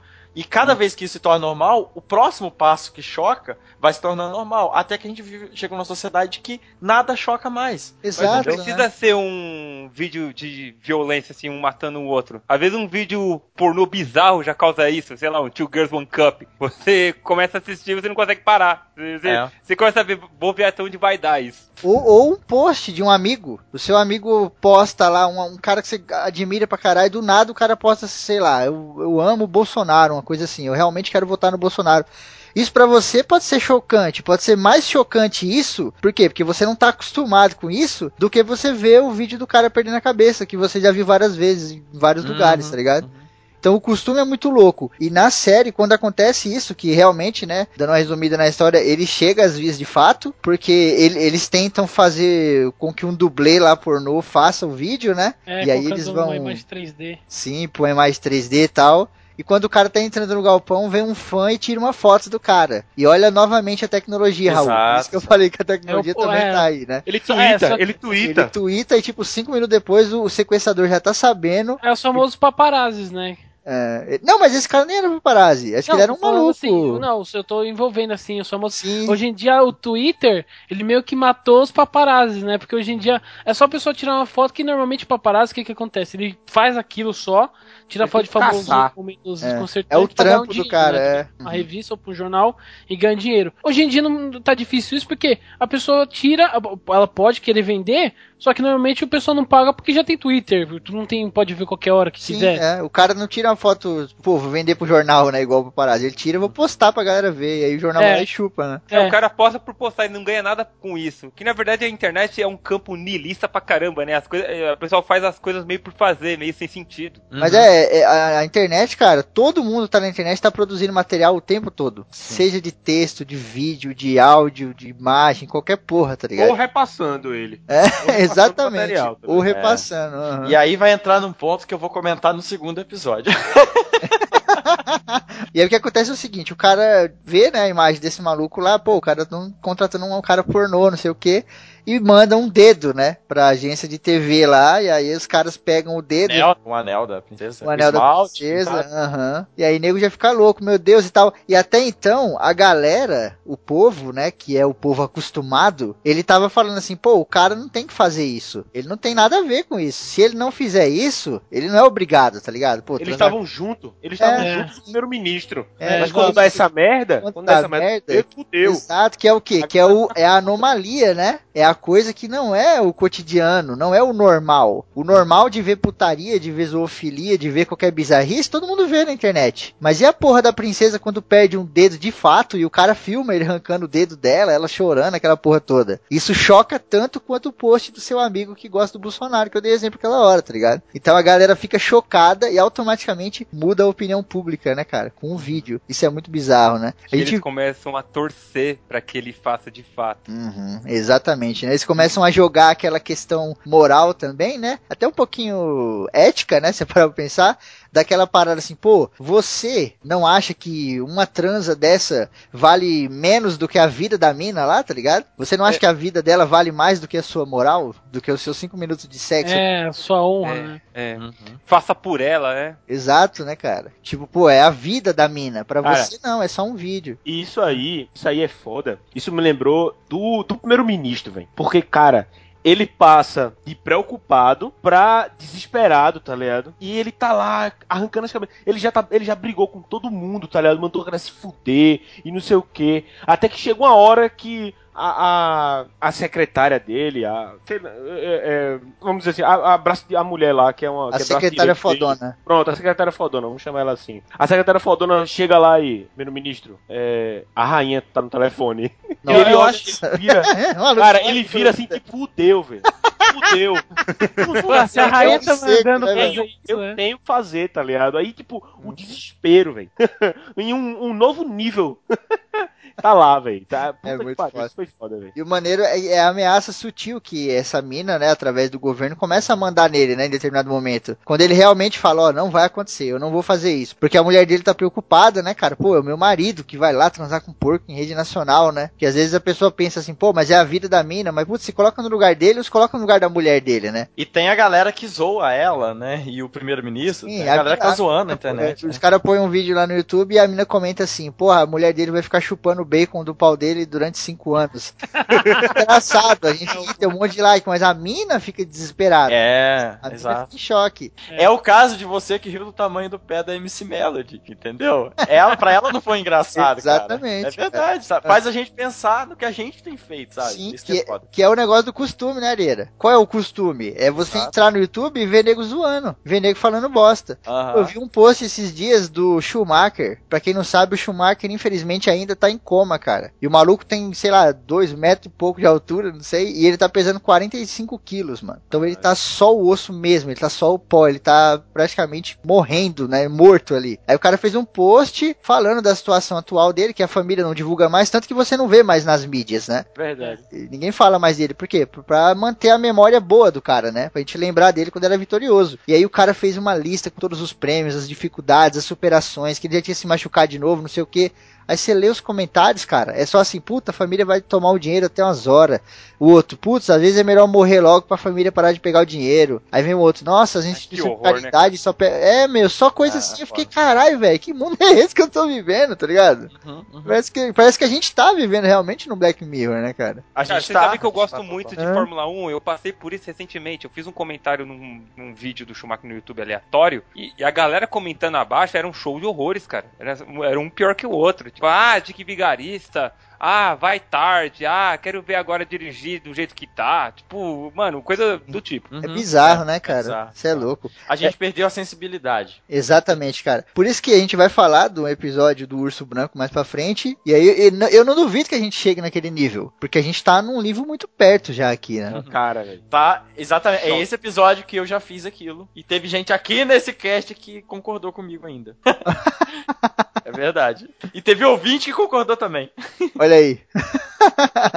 Mas a gente chega lá. So what? I got fucked up. Oh, I'm fucked up, am I? No, I mean, just. No, no, that's brilliant, because sometimes you're a bitch. You're a bitch. You're a bitch. O que acontece no final desse episódio é que ele realmente chega às vias de fato, vai lá, fica com a porca, né? É filmado, aquela coisa toda. É, ele ejacula lá, depois ele fica vomitando a porra toda, e aí o cara libera a princesa, e aí nesse momento os caras pegam ela e falam, ó, ele liberou, né, o sequestrador liberou a princesa meia hora antes de começar a, É. trans- a transmissão. Exa e o Sem nem detalhe, saber se ele ia comer a porca ou não. E ele, E ele o se sequestrador mata. se mata antes de ver, exato. Exato, Isso é é verdade. Porque é o seguinte, né? Ele queria, era um teste até pra ele, vamos ver até que ponto essa sociedade tá doente, entendeu? E aí ele começa a ver que, olha, falta meia hora, o primeiro-ministro chegou no lugar, a opinião pública tá apoiando. Pro cara era tipo, conseguir o que eu queria. É tipo o psicopata do Seven, entendeu? É um teste. O teste dele é, vamos ver se essa sociedade tá tão doente que eles vão fazer com que o cara faça esse tipo de coisa. Ele viu, ele não precisa ver acontecer, ele já conseguiu É, é, ele já sabia, né, cara? Uhum. E na verdade, ele era um artista. Ele fez Exato. isso aí meio que É, uma, velho. uma obra de arte. Tanto que é, depois, o- no desfecho, tem uns comentários que tá rolando que um cara falou que era a grande obra, a grande obra contemporânea. Sim, É, aham. É, bizarro. foi né, cara? criticado, o cara foi altamente criticado na internet por ter falado isso. Mas na verdade, tipo, na cabeça dele ele tava fazendo arte. Uhum, exato. Isso até lembra aquele arte que tá tendo atualmente, né? Que o pessoal enfia um dedo na bunda do outro. Uhum. E é exatamente isso, cara. Até o ponto artístico que a gente vai precisar né, chegar.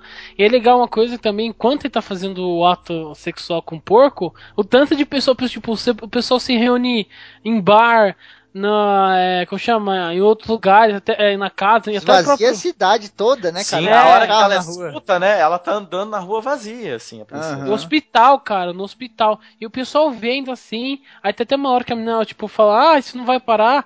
Ela para de olhar assim. Aí, mas ela, tipo, sabe quando o pessoal para de olhar, mas ah, deixa um vãozinho do, da mão aberta vendo sim. É exatamente isso. E até tem uma hora que o cara, a, a menina até pergunta, por que, que a gente tá vendo isso? Ele fala, aí o cara fala assim, ah, é porque é um fato histórico, a gente vai poder contar isso pros netos. Sim, É. é, É a mesma né? coisa quando teve o 11 de setembro, por exemplo. Todo mundo ficou vendo porque, ah, é fato histórico, vou contar pro neto. E é exatamente isso. É, a É, gente, até trazendo mais perto aqui, a gente viu a bizarrice que aconteceu aí na votação do impeachment, né?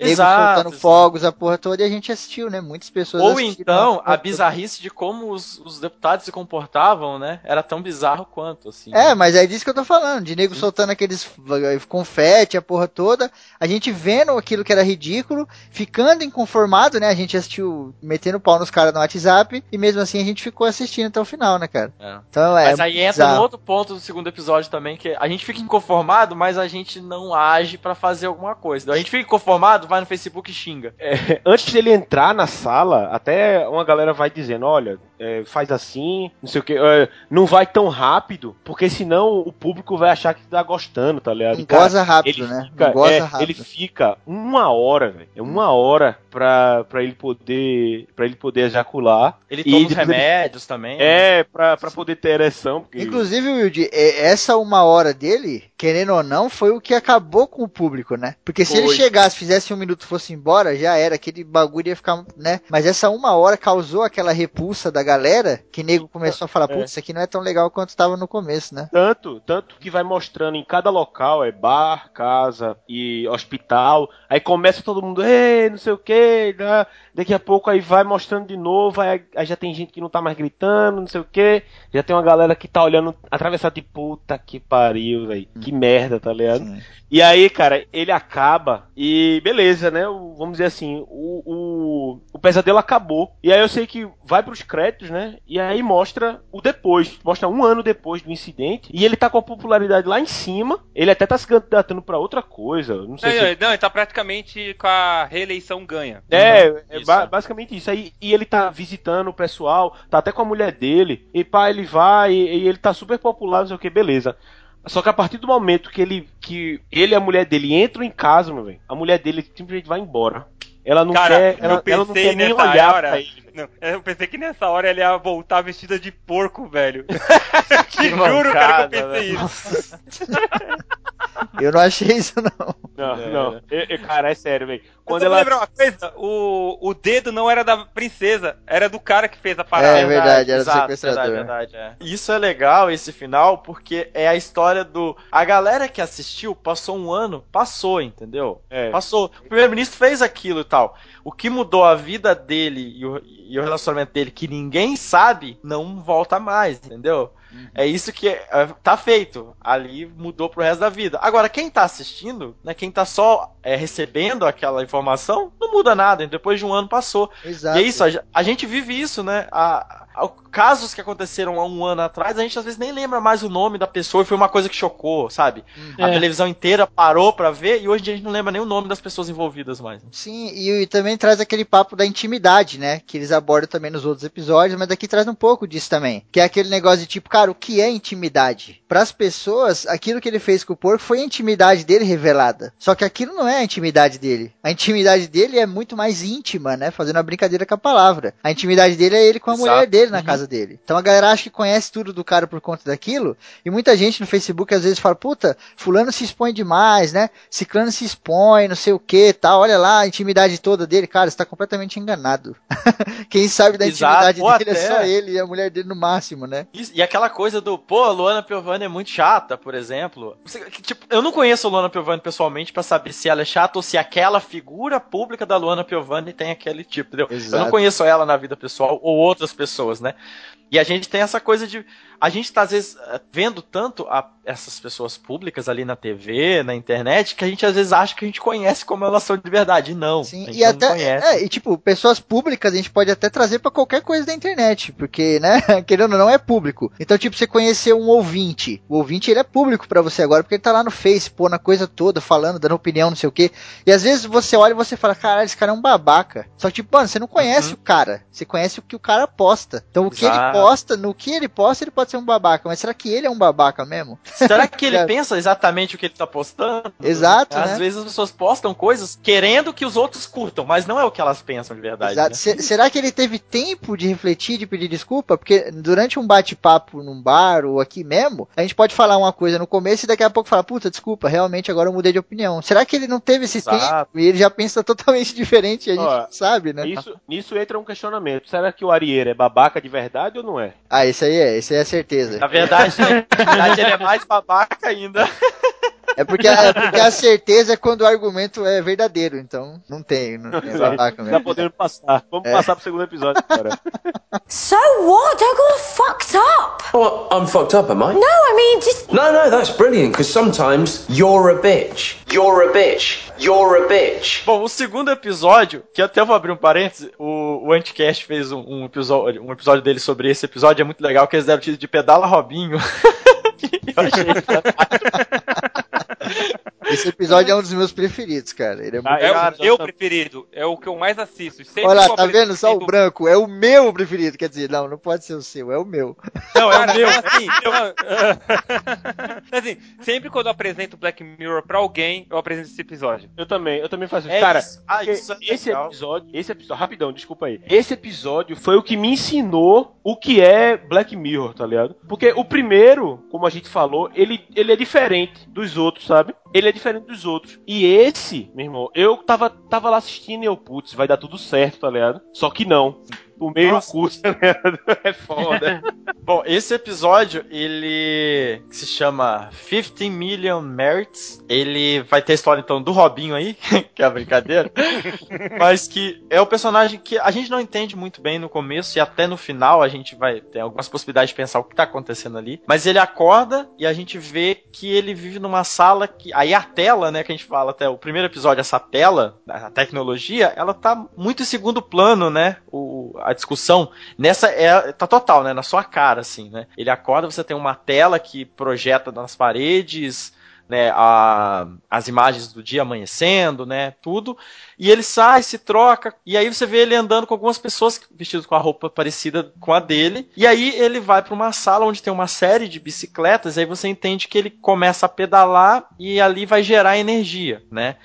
E ele vai acumulando pontos, né? De acordo com o que ele vai trabalhando. E ali ele tem na tela ali 15 milhões, pouco É, mais. esses pontos a gente conhece hoje como salário, tá? É, exato. Esse episódio, ele é uma paródia do nosso mundo, né? Que Você fica é, Todos, pedalando. todos são, até o do porco. É, Então, não, é. Não, mas assim, vo- você fica pedalando, é, como, é a mesma coisa aquele dia a dia, ir trabalhar, pegar condução e tal, e fica pedalando, só que você não vai pra lugar nenhum. Sim, exato. E mais do que isso, Branco, tem uma coisa ali que, por exemplo, na frente de cada um tem uma tela que ele escolhe o programa, né? Que ele quer ver.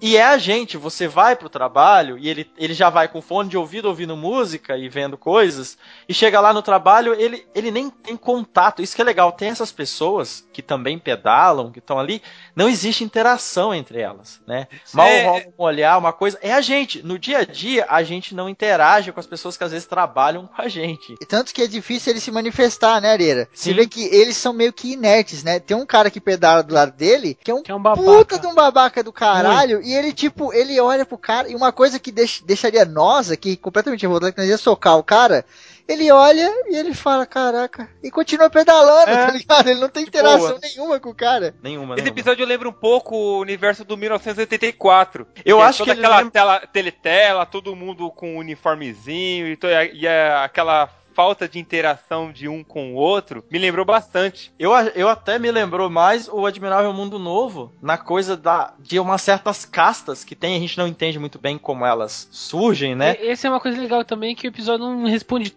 quase nada, tá? Você sempre Não. fica o que que tá acontecendo, Pois é. né? Mas é. isso é legal porque a ideia dele e, e do Black Mirror, de uma certa forma, é a gente entender a relação entre as pessoas e como tá cagado, entendeu? Como a, a, a forma como a gente tá cagado hoje em dia, as nossas relações estão um pouco distorcidas, e em que ponto isso pode chegar de diversos pontos, né? E o quanto que a gente consome coisas que não são palpáveis, coisas que não são reais. Exato. Esse episódio é muito isso, né? Ele. Nada É. ali é real. As Tem pessoas. um menino usam- que é o, o, o Ruivinho, que ele fica comprando é, Roupinha. roupinha, chapéuzinho É. pro avatar dele. Pro avatar, isso é legal. O avatar ele é importante, né? Porque você pode criar o avatar não necessariamente da forma que você é, né? Você escolhe o avatar, né? Sim. E, é, e entra naquela coisa que a gente falou do você escolhe quem você você quer ser na internet, por exemplo. E às vezes a gente conhece o avatar das pessoas, a gente não conhece a pessoa. Isso que é, é aquela coisa do Black Mirror ali, né? Do, do espelho que tá dividindo a vida real da vida que a gente conhece. A Tem uma pessoa coisa real. muito bizarra também, Areira, nesse ponto, que é uma inversão do que a gente tem hoje. Não deixa de ser uma sátira, né? Uma comparação ali, mas tem uma inversão, porque hoje você pode ter o seu avatar na internet, mas se você quiser você pode sair lá fora. Sim. Aqui nesse episódio, ele próprio se torna um avatar, porque o dia a dia dele é o quarto, a bicicleta, o quarto, a bicicleta, o quarto, a bicicleta. Uhum. Como que ele sai lá pra fora? Com o avatar. É. Então tem essa inversão, né, cara? A gente trocou de lugar. A gente usou tanto o avatar que a gente deixou de ser a gente mesmo, Sim. né, cara? O nosso É. avatar, O avatar vive mais que mais do nós, que né? ele. Exato, né, cara? Exato. Tanto que o que faz ele começar a mudar, e até o episódio ele, ele é muito com pouco diálogo, né? Com pouco. Ele é muito. E não precisa disso pra passar o que eles querem, né? Mas o que muda é a hora que ele ouve a menina cantando, né? Que É, uma eu acho que o episódio é mais contemplativo. Sim, exato. E assim, uma coisa que é legal também é que ele ouve a menina cantando no banheiro, porque o banheiro é unissex. E o que a gente vê ali é que, a princípio, parece que você não tem distinção de sexo, de cor, de, de nada. É todo mundo igual, porque tá todo mundo trabalhando, tá todo mundo na mesma. Não, não, peraí, A- tudo a- igual, menos os gols. Os gorditos se ferram Não. essa porra, né? Não, eu digo assim, a princípio parece isso, porque depois, na hora que você vai ver, você descobre que existem outras castas, existem outras pessoas que não estão naquela condição, sim, né? sim. Então, a Mes- princ- Mesmo os gordinhos, eles trazem uma, uma reflexão. Sim. Porque cê- cê- cara, a vida dos malucos é muito miserável. Porque é uma miséria de qualquer coisa, né? Uma miséria de vida, né? A vida do cara é pedalar e ir pro quarto dele. O gordinho, cara, ele come à vontade, igual um filho da puta. Não tem que pedalar, porque ele trabalha de faxineiro. Então você começa a pensar, putz, será que nesse mundo valeria mais ficar pedalando ou ser gordinho? É. E assim, é por isso que eu falo que até lembra o Admirável Mundo Novo, no sentido de que, a princípio, parece que a sociedade é legal, porque os primeiros cinco minutos parece uma sociedade justa, igualitária, todo mundo trabalha a mesma coisa para gerar energia, e você gera energia e isso volta para você através da tecnologia e tal. Mas depois você vai vendo que não, não é assim, né? É um, é um pesadelo. Tanto que no começo é até meio ameno, né? Ele, apesar dele ser um cara triste, ele é um cara triste, né? Mas ele tem um rosto muito neutro no começo, né? Ele se espreguiça, aquela coisa, ele vai pra pedalar, ele tá de boa, ele chama lá a bicicletinha, né? Que tem na tela.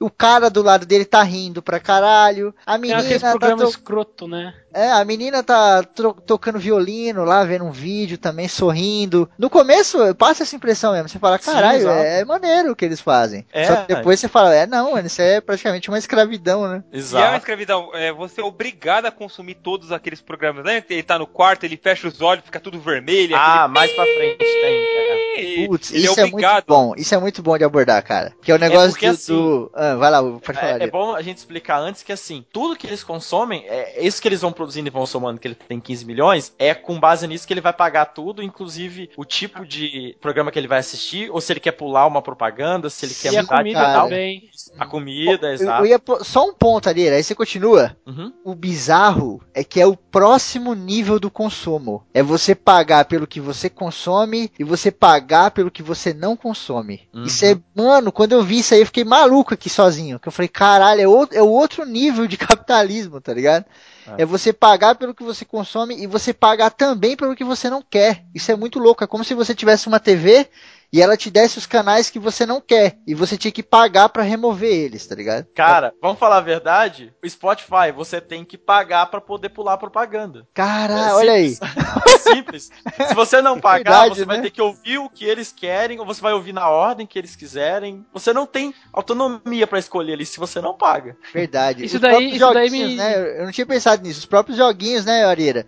A gente jogou muito Play Sim. Inc lá, né? O Play Inc tem aquela parada do, das propagandas, né? Uhum. Se você pagar, eles tiram. Se você não pagar, deixa lá. Caralho, não tinha pensado nisso. Você até lembra a TV paga, que essas coisas de. Por isso que a TV paga tá enfraquecendo, né? Que essa coisa que o Febrinho até falou de é, comprar uma coisa sendo com fome, que é os pacotes, né? Você, por exemplo, ah, quero um canal só. Uhum. Mas você é obrigado a, a comprar um, um pacote com 20 canais só pra ter aquele programa. Exatamente, cara. Que é a diferença do YouTube, por exemplo, né? O YouTube É. você pode ter um canal só. Você pode ter um vídeo só. Se você quiser, você vai lá e tal e pronto, né? Então por isso que tem muita Exato. gente mais no YouTube do que na, na TV a cabo, e não só pelo dinheiro, né? Uhum. Às vezes a galera acha que é dinheiro. Não é. Se o YouTube começasse a cobrar, nego ia pagar do mesmo jeito. A Netflix cobra. E você tem um É, canal que você quer, né? O canal entre aspas. E vai ter a versão paga do YouTube, né? E, cara, eu tenho certeza que eles vão tirar as propagandas pra quem pagar. Ah, Ah, mais do pô. que justo, né? Porra.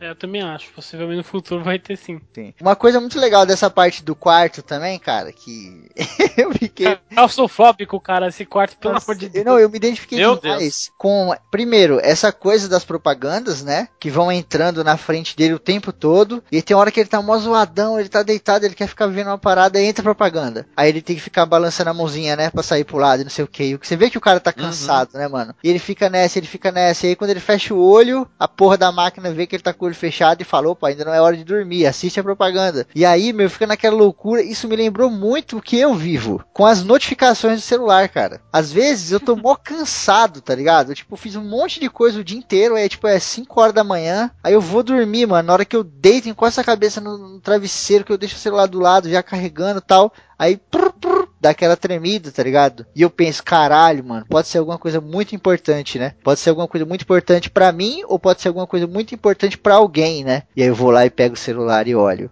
E é uma mensagem ou alguma coisa, não sei o que, aí o pai. Daqui a pouco eu deito e- de novo, tá ligado? E eu vi, me vi muito nele ali, né? Falei, caralho, o cara quer descansar, ele quer ficar de boa, ele trabalhou o dia inteiro, ele pedalou o dia inteiro. Mesmo assim ele não pode, né, cara? A porra da notificação chega, chega, chega, e é o que a gente vive hoje em dia também, né? Sim, É, o e- tempo todo. E também tem aquela coisa do, daqueles programas tosco, né? Que é, hoje em dia faz muito sucesso. Como também tem pornô, né? Ele é obrigado a ver pornô também.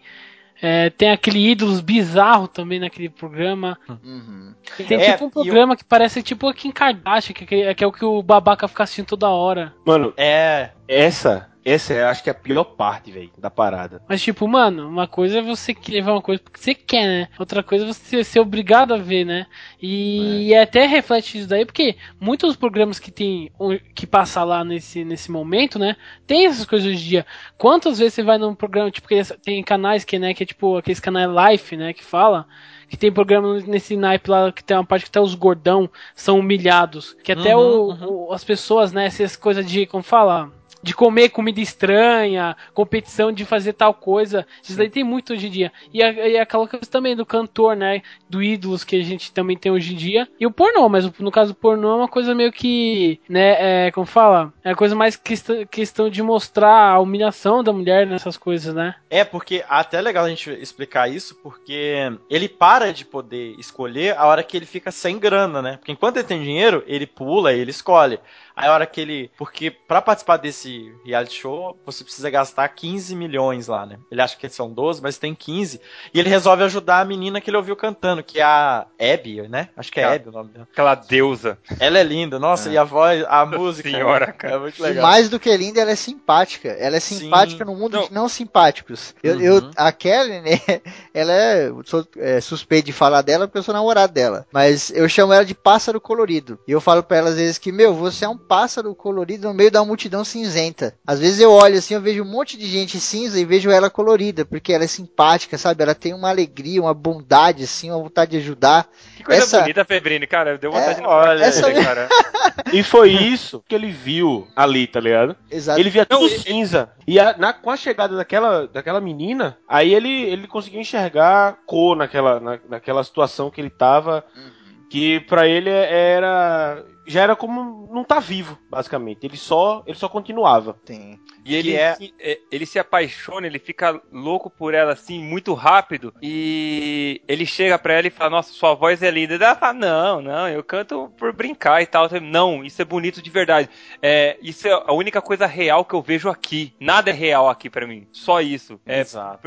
Então, é, é, é, eu vou pagar pra você, vou te dar de presente. Vai lá no, no tal do ídolos, né? Ele fala pra ela. Isso também mostra que às vezes a gente acha que sabe o que é real e não sabe, né? Não, isso é bonito, cara, porque assim, ele se encanta tanto que pra ele, cara, é, é, é a única coisa real que tem Não, ali. só cara. que ele tá errado. Esse que é o problema. ele tá errado porque a a semântica da coisa é essa. Porque havia algo muito mais real antes dela, que era o amor da japonesinha por ele. Exato. A japonesinha É. que é apaixonada por ele lá, ela tem um amor por ele muito real. E É na Havaiana? Cara, ela não É. fala nada, ela mal fala no episódio, mas você vê muito muito amor vindo dela, né? cara? Ela, e quando ela fala, ela fala com ele. Ela fala com cordialidade, carinho, ela ajuda ele. É, ela, o olhar, começo, né? você percebe no olhar, cara. Ele ensina aquele negócio da maçã, né, de roubar a maçã da, Exato. da máquina Isso e ele era- caga pra ela, assim. Exatamente. Isso era completamente real. Às vezes na nossa vida a gente tem essa dualidade do que é real e do que não é, né? E às É. vezes a realidade tá na nossa cara e a gente acaba virando as costas pra ela, né? Até que quando ele fala, tipo, ela, dá, ela cumprimenta ele, tipo, cumprimenta aquele jeito meio, sabe, foda-se, tá ligado? Ah, ela, oi, tudo bem? Como tá ali? Ah, oi. Exatamente. E passa reto, tá Uhum. ligado? E é o que vai ajudar ele lá na frente, a hora que ele não tiver grana, né? É. Exatamente, né? Porque como ele paga pra mina bonita e se inscrever lá na parada de, de canto, porque a gente não explicou, mas quando você vai pra essa parada de canto, se você ganhar, você sai da bike e você vai morar lá num apartamento chique pra caralho e você não É. precisa pedalar nunca mais, né? E lá você tem sucos, tem comida, tem tudo normal, É, né? é, a- é a, é a Não, ascensão. É, você, É a classe A. um programa, tipo, Exato. Ou você, é, ou você seria um cantor foda, ou seria um apresentador, enfim, ou seria qualquer coisa, mas sairia daquela vida. Exatamente, É, cara. exato. E a gente vê a hora que ela chega, que já começa, que é muito legal, aquela menina que fica, eu vou entrar agora, e o cara fala, não, não é você, vem outro. Não, mas eu cheguei antes, eu já tô aqui há uma semana, não sei o quê. Aí a gente começa a ver que quando chega no programa, a gente começa a entender que não é todo mundo igual, que existe distinção sim, e que tem alguém controlando e comandando essa parada toda, entendeu? É, não é tipo. quase por beleza, né? Até ele procura. Tem alguma mina de que, de que olhos azuis, que eu não lembro se é qual que é a descrição que ele descreve, acho que é morena, né? Cabelo preto. Aí ele fala, tem essa daqui. Aí, tipo, o cara pensa, né? Olha pra ela e pega ela, vê você. Sim, E é o que e aí ela. acontece muito nesses reality shows, que às vezes você vê é, gente de talento, canta pra caramba, ou, ou a galera vai. é, quem vai ganhar no final do programa é aquela menininha gostosinha que tem uma voz genérica. Isso acontece no maior reality show de todos, Branca, a vida. Isso acontece na vida. Um monte de gente numa sala chamada vida, achando que pode tudo, que sabe de tudo e que vai chegar lá em cima. Lá em cima, naquele apartamento onde ele chegou no final. E no final das contas, quem chega é quem tá lá de boa, menos preocupado com se sabe e mais preocupado em chegar lá e fazer do que aquela pessoa que fala: Não, eu sou foda, eu sei, fica ali fazendo flexão, fica ali fazendo cambalhota igual um maluco e chega na hora da vexame, tá ligado? É, e eu acho que tem também a questão da pessoa que às vezes ela é até a melhor pessoa pra fazer aquilo, mas no momento ah, o sistema. Agora eu fiquei muito comunista, né? Falando do sistema e tal. mas é assim, a- a- o que tá por trás, ele não quer exatamente a pessoa mais capaz. Ele quer a pessoa que seja capaz e que também tem alguma outra característica, né? Então essa coisa do talvez não é a pessoa que canta melhor, a pessoa que canta bem, mas que é bonitinha, ou que vai vender o disco, ou que é mais simpático, ou que dança, enfim, É. né? Tem é tudo aquele negócio, eu não quero saber pra que, que você serve. Eu quero que você sirva pro meu propósito. E o isso- propósito, né, que é, às vezes, na vida, né, Leira? Sei lá, Exato. o cara é formado numa caralho de coisa, ele entra na empresa, o cara contrata, mas aí lá na empresa o cara não quer uma pessoa que tem aquele monte de formação, ele quer simplesmente um cara pra ficar no computador fazendo planilha. Aí ele Exato. pega esse maluco, que é um monte de coisa, engenheiro, a porra toda, e joga lá pra fazer planilha, tá ligado? E- exato, exatamente. E geralmente a pessoa fica frustrada com isso. Uhum. So what? I got fucked up. Oh, I'm fucked up, am I? No, I mean just No, no, that's brilliant, because sometimes you're a bitch. You're a bitch. You're a bitch. Isso é, é muito legal a gente pensar, porque a gente vê que a indústria ali, ela tá pouco se fudendo pro que você realmente quer fazer e pro que você realmente se interessa em fazer. Porque a- a- às vezes você vai ter que se adaptar para que você venda o, o, o- seu produto, entendeu? E às vezes o seu produto que você está vendendo não é exatamente o produto que você queria vender. Isso é muito legal. É assim com a imagem da gente, e a gente que está aqui produzindo conteúdo, a gente sabe disso, né? Que às vezes a gente acaba tendo que adaptar o formato, adaptar o tema, alguma coisa, com base no que a gente acha que o público vai gostar. E às vezes tem algum tema que a gente gostaria de gravar, por exemplo, e que, pô, ninguém vai querer ouvir sobre isso, sabe? Eu, pô, Exato. às vezes eu quero gravar sobre biscoito, creme cracker, eu acho do caralho, mas ninguém vai querer ouvir, então eu não vou gravar, entendeu? Mas também, Arieira, tomar no cu também, né? Olha aí, ó, olha aí, ó. Olha aí, ó. Louco. Próximo Olha aí, tema, hein? reforçando seu ponto. Mas é isso, sabe? A gente. É, é por isso que eu tô falando, é aquela coisa. A gente sempre tá sobre essas influências e nem sempre o agente que as pessoas veem é o agente que a gente é de verdade, entendeu? O agente secreto, Agente né? secreto. A gente, a gente, a gente, a gente. Ethan Hunt. O bagulho muito louco também, que o Areira tava falando aí dessa parada do de que eles não ligam pras pessoas, né? Eles não ligam da mesma forma que nós não ligamos aqui na sociedade. Eu vou dar um exemplo completamente fictício, tá? Que não tem nada a ver com a nossa realidade. Aham. Se um Aham. político montasse a sua bancada só por homens, tá ligado? E tipo, pra ele, isso pode ser o importante. Ter mulheres lá ou não- pode não ser importante. Só que pro sistema como um todo, tanto faz, porque o que importa é vir. Então o que acontece? Lá na, na série, você tem essa distinção, né? Pô, fulano é importante, o outro não é, esse é foda. A mina canta muito, ela vem pra cá, o outro vai pra lá. Mas no final das contas, o que eles querem é a galera pedalando. Uhum. Então, tipo, não importa se o cara que vai chegar lá canta pra caralho e não vai ser chamado. Ele pedala, tá ligado? Então, pra mim, isso que é importante, né? Não importa se a pessoa, se a mulher vai vir aqui pra trabalhar comigo. O que importa é que ela também pague imposto. E a gente vai resolver a coisa toda com grana. então, ali, quando eles pedalam, é o imposto que eles pagam, né? Então, eles fazem distinção disso lá no palco, mas na bicicleta, tanto faz se você canta ou não. Tanto faz se você é excepcional ou não. Porque a gente quer a produção, a gente quer a grana. E outra, é só. é, mesmo, mesmo que uma pessoa vá, é, vire um- uma estrela, tipo, é só uma, sabe? Que é o, o que o Febrinho tava falando. O importante é pedalar, tá ligado? Exato. E aí tem, aí tem aquele prêmio que, que faz com que a galera tenha a esperança de que um dia vai ter ele, sabe? E aí eles pedalam mais. É aquela coisa do todo mundo pode chegar aqui, só depende de você, entendeu? É, só aque- depende. aquele papinho de meritocracia, né? Exatamente, é exato. É Só isso. que não. Só que depende não, de você é. pedalar e chegar Não, é. lá. Só que é um não papinho é de assim. meritocracia que é, você vê que a galera se é, acredita muito nisso, é, sabe? Aquela re- reportagem do Globo Repórter, do cara que catava lixo e virou multiempresário. Aham, exato. E aí pare... dá a impressão de que todo mundo pode chegar lá, né? Que Ah, vai- então, no final tem aquela prova, ah, porque se ele conseguir, você consegue, né? Tipo, não analisa o contexto geral. Não analisa que, sei lá, a- as pessoas que chegaram no topo e tal, e vieram muito de baixo, são exceções, cara. Sim. É, as, as pessoas adoram fazer da exceção regra. É, a a meritocracia, ela, é- ela funciona muito pro winner, né? Pro ganhador. A meritocracia nunca funciona pra quem perde. Por isso que ela é uma parada bizonha, bizarra, né? Ela, não- Assim, ela só funciona pra quem ganha. Por exemplo, pô, você chegou lá, é mérito seu. E o que perdeu? Ah, o que perdeu, ele não teve o mérito que esse aqui teve. Não, Ah, na ele verdade... Tem que estudar mais, né? Assim, É, ah, tem que na trabalhar verdade, mais, ele tem que tentou estudar igual mais. esse aqui. Ele não perdeu por um milhão de outros fatores que não tem nada a ver com o mérito. Exato, porque assim, a meritocracia ela funcionaria muito bem se todo mundo tivesse as mesmas condições. Se todo mundo tem a mesma condição, só depende dele. Se- Mas a gente sabe que não é assim. Se todas as empresas, em vez de tiver 5 mil funcionários e um diretor, tivesse 5 mil diretores, aí ela funcionaria. Porque Oi. todo mundo poderia ser diretor, tá ligado? Exato, ou porque o diretor vai contratar a pessoa porque ela é o mais eficiente pro trabalho e não porque existem outras questões de conceitos que ele já tem e por isso ele seleciona um ou outro, ou que para algumas pessoas seja mais difícil de, de começar, né? Até o começar ali é mais difícil porque a condição pré, né, determinada ali já é, já é um obstáculo. Então, assim, as pessoas não têm as mesmas condições. A partir desse momento, a gente não pode querer que dependa só dela, entendeu? Ela sozinha não vai conseguir, porque o outro tem uma, uma série de facilidades que já estão no caminho dele, entendeu? Não adianta querer dizer que é só por esforço, não é. E agora vocês estão vestindo a camisa do Che Guevara mesmo aqui nesse programa, né? Vocês não, ele fala as coisas e joga pra nós. É, tá Mas bom. é isso, sabe? É o pessoal que Hasta la vitória sempre! Hasta.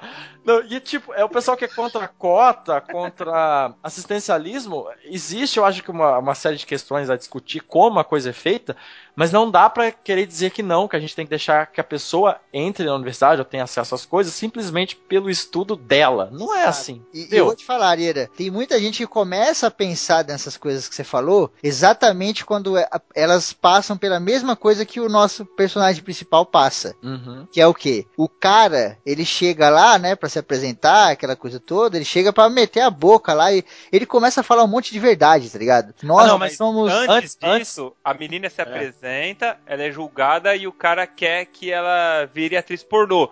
Dela fica em choque, assim, e, e um detalhe, ela foi meio que drogada Um antes de suquinho, entrar. um suquinho. É, ela É, tomou um suquinho, ela, ela tá drogada, ela olha pro lado, os caras é, levaram lá o menino, tiraram o menino dali, que ele começa a gritar, que querer tirar ela Verdade. de lá, né? Leva de lá, daí, tipo, ela, ela começa a chorar até. Ela começa a chorar e o cara começa a manipulá-la, sabe? Jogando. um- E, tipo, joga uma pressão em cima dela e ela acaba aceitando. E a cena seguinte é a cena que é horrível, que o cara tá arrasadão, ele tá lá no quarto dele, aí chega de novo aquela propaganda do, do filme pornô e é ela, no filme pornô. E ele, tá, Caralho, ele, tá- Ele não pode ele, pular. Ele, tá- é ele, ele não consegue pular. Daí ele começa a bater na tela até quebrar assim e sair aquele. A faca, né? A faca, né? Saiu. Faca, faquinha de vida. Não, faquinha não, é, saiu É um o caco, caco né? de Um vidro. caco, né? Um caco de vidro grande, né? Que ele usará posteriormente. Mas, cara, aquela cena é desesperadora. Você sabe o que é essa cena? Ela, já juntando com o que eu ia falar. Ela mescla muito com essa parada que eu ia dar o exemplo, que é o seguinte. Ele chega lá, né, com essa faca pra ameaçar a galera e tal, com esse caco de vidro. Começa a falar um monte de verdade. Pô, a gente não é real, a gente é uns lixos, não sei o que. A gente fica trabalhando o dia inteiro pra comprar aquelas porra, aqueles avatar. Nada é real, nada é bonito, né? Me fala uma coisa real e bonita. Aí a galera não sabe responder. Ele fala, tá vendo? Vocês não sabem responder. E aí o cara fala, puta, brilhante essa apresentação. Eu quero contratar você pra fazer isso duas vezes por semana, não sei o que. E ele acaba lá em cima. Isso traz o que eu ia falar. O que eu ia falar é o seguinte: essa galera que tava pensando como a Marília falou, nego que, sei lá, pensa, ah, esse bagulho de ajuda é, social é uma bosta e etc, né? Chega de mamar na teta do governo, vamos acabar com o Ministério da Cultura, chega de Bolsa Família, etc. É um pouco dele e também é um pouco dela. Ela fez a parada praticamente que inconsciente, tá ligado? Ela tava drogada, ela tava toda zoada, tava sob pressão, ela tava desesperada, ela tinha o problema da grana dele, né? Ele que deu a grana para ela chegar até lá. Não foi pelo mérito dela, não foi pelo esforço dela. Então ela tinha, pô, preciso fazer. E nem ele, pra fazer, falar né? a verdade, porque o, o Madison, né, que é o nome do personagem, Uhum. ele ganhou a grana dele depois que o irmão dele tinha morrido. Não, sim, mas digo, ela tinha um peso dessa grana não ser dela, entendeu? É, ele também. chegou lá pelo dinheiro dele, porque depois ele começa a pedalar pra caralho e faz o dinheiro dele. Mas o ponto que eu quero colocar é o seguinte: ela fez uma parada quase que inconsciente e fez meio que por conta dele, né? Que é o que acontece hoje em dia. Às vezes tem gente que ganha o Bolsa Família, um exemplo, e o cara é contra. Por quê? Porque é um cara totalmente é, como ela, sabe? É um cara que não é ativo, tá meio que zumbizão ali na Tá parada. meio no embalo, falar a Já ele eu achei mais filha da puta e eu acho ele muito mais parecido com esse tipo de gente que o Arira deu o exemplo, porque ele fez a parada consciente. Ele É, chegou é. pra defender um ponto e ele É. acabou se tornando o inimigo daquele ponto, tá ligado? Ele foi No final- seduzido, ele foi seduzido fodamente pelo, pela ideia do cara, tá? Aham. Não, é que Puta, ele, isso aí ele foi falou. foda, não, velho. ele criticou tanto a, aqueles programas que ele achava que nada era real, só que no final ele se tornou um produto. É, no final mas ele se isso- vendeu. Mas eu acho que isso é o, é o cinismo dos produtores mostrando que quantas pessoas a gente não conhece que o cara surge através de algum movimento social ali porque ele tá Youtuber lutando por... tá aí pra mostrar isso, cara. Quantos Sim. aí que ficam fazendo Verdade. coisa de esquerda, de esquerda, não sei o que, mas o cara tá lá pra fazer bagulho pra fazer no YouTube, cara. Mas eu até digo, até por exemplo, o cara que surge nesse movimento social e tal, e ali tá ali lutando pela liberdade, pela, pelo fim da corrupção e tal, no final o cara vira, eu não vou citar, né, o cara vira político, e agora o cara tá envolvido em esquema da Lava Jato. A gente tem um, um, um do Rio de Janeiro que lutou, sabe, na época contra o Collor, era um dos principais líderes do movimento que surgiu contra o Collor, contra a corrupção, e agora ele é investigado junto com o Collor por corrupção. Entendeu? É, e é isso, sabe? A pessoa que, que ela acaba entrando no meio da história e ela vai. Eu não sei se ela vai perdendo a- a- os, os ideais que ela tinha, ou se ela nunca teve esses ideais também. Em alguns Não, no casos. final ele é seduzido e decide entrar no esquema. É, eu acho que corrompe, né, cara? A gente, Acaba a, corrompendo. O sistema gente- corrompe no final. Sim, a gente tem um, um exemplo clássico, né? Eu vou falar nome porque não é segredo de ninguém, já saiu o jornal, a porra toda. Que foi o Tiririca. Uhum. O Tiririca foi um cara corrompido pelo sistema. No dia lá da votação do impeachment e tal, ele durante a manhã ele tomou café com a galera lá, né? Com a galera no, no hotel que tava o Lula e aquela galera toda. E aí ele tava falando, pô, tô com vocês. Só que ele foi corrompido pelo sistema. Não tô aqui defendendo se ele fez certo ou errado. Tô dando um exemplo pra linkar com a série, né? O cara da série, o, o principal, fez exatamente a mesma coisa, tá ligado? Ele chegou e falou, não, eu vou lá pra mostrar a verdade pra eles. Eu vou lá, mano. Tô, tô com a galera que pedala, é nós. Só que É. ele foi corrompido pelo sistema e ele acabou se tornando também o opressor, né? Mesmo que diretamente. E tem uma coisa muito legal nesse episódio que é que mostra como o sistema tá pouco se lixando pro que a gente quer, que a gente pensa, que é a hora que o cara fala com ele do sentido de, olha, eu gostei do que você falou. Ele faz o discurso, o cara fala, gostei do que você falou, eu não entendi, mas eu gostei disso, né? E a coisa do, às vezes, a, a, a mídia, o que é que seja, ele nem entende o que, que a gente tá fazendo, ou o que a gente tá YouTube, querendo. né?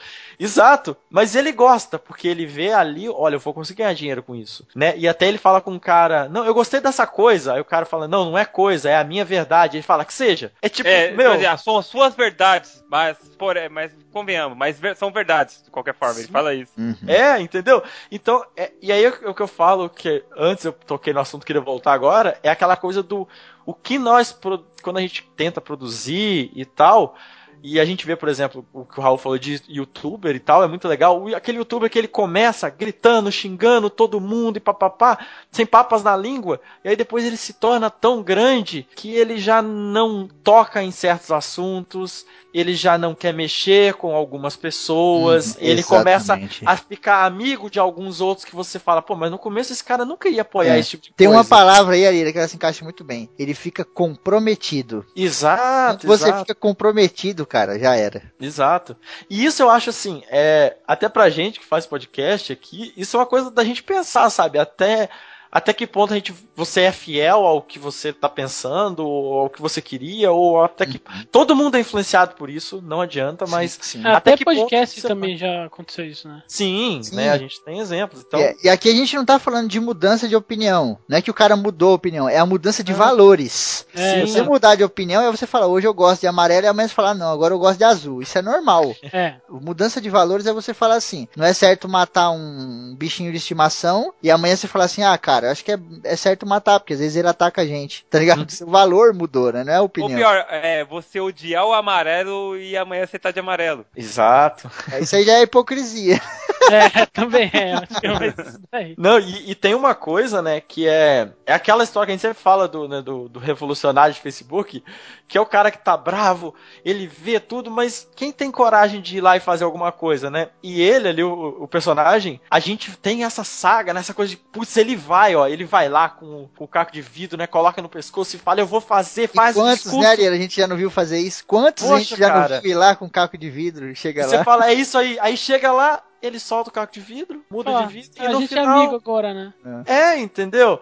É Não, é isso. foda. É, o, é a coisa do quem tem coragem de realmente fazer alguma coisa de verdade. Principalmente É. atualmente, que hoje em dia a pessoa acha que resolve os problemas que tá acontecendo lá fora com apenas um texto no Facebook. Sim. Depois que ele, é, ele passa pelo, pelo Superstar e ele simplesmente consegue, né, ganhar lá o, o programa e, cara, mostra depois ele no quarto dele, no quarto próprio, tipo, com vista e tudo mais, tomando um suquinho de laranja e ele vai e pega o, o pedaço de vidro que ele tinha que ele tinha conseguido lá quebrar e tal e guarda numa caixinha e, tipo, é, na próxima vez eu pego ele pra fazer um novo programa e iludir os babacas que estão lá pedalando. Esse, Exatamente. esse final, velho, porra, isso aí, meu irmão, isso aí me ensinou o que era o Black Mirror a partir dali, velho. Sim. A partir dali eu não. Eu não vou confiar mais em você. E ele compra um, um pinguim, né, de cerâmica, porque a menina fazia o origami e fez um pinguim pra ele. Daí Ele lembrou É. da Miriam, ele comprou um, um pinguim que era, como pode dizer, mais alguma coisa real que, que ele poderia ter. É, e que pra ele, ele sendo filho da puta novamente, pra ele era muito mais real, né? Muito mais valioso. O que, que é mais valioso? Um pinguim de cerâmica ou um pinguim de Uhum. papel?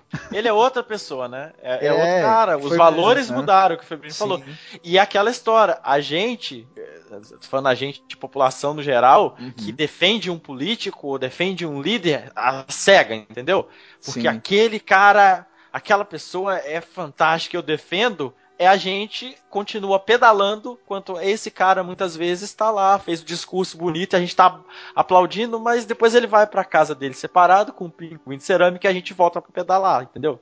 É isso, a gente, a gente não tem que defender pessoas, partidos, a gente tem que defender ideias, né? Defender Exato, propostas, né? Sim. Isso- O, o caco de vidro que ele guarda é como o argumento que muitos guardam, tá ligado? Uhum. Só que o que tá por trás disso é muito maior. Tipo, qual é o seu argumento? Ah, o meu argumento é o fim da corrupção. Então deixa eu guardar ele na caixinha todo dia. Mas como que você Exato. quer isso? Ah, não importa. Eu vou tirar quem eu quiser de lá, ou eu vou pôr quem eu quiser, e o meu argumento tá aqui na minha caixa. Eu vi, o- conversando com um amigo, ele disse que ele entendeu que ali ele era como se fosse um resquício do, do ideal que ele tinha, que ele resolveu guardar com ele, mas eu não vejo assim. Eu vejo, na verdade, ele usou aquilo pra chegar lá e ele vai continuar usando. Então, Exato, guarda funcionou, né? Sim. É, Quando você usa um argumento e funciona, você não para de usar. Você guarda ele pra usar no momento de novo. É que vo- vocês viram ele como filha da puta. Eu não consegui vê-lo como filha da puta, cara. Eu, eu acho que ele, ele mais que um sobrevivente. Porque você é um ditador do caralho. Ele, pra, pra- pra mim, pra mim, ele me Max traiu, Suel. velho. Edson, né? O nome dele? Foi, foi uma É, traição. Robinho, Robinho. É, Robinho. Foi- foi uma traição, velho. Eu torcia pra ele. Quando vê ele, pum, caralho, o cara mudou de lado, vai se fuder, velho. E falando em Porra. traição, vamos pro terceiro episódio. Olha aí, ó. Caralho, olha isso é ACC, Esse só. Anjo foi foda.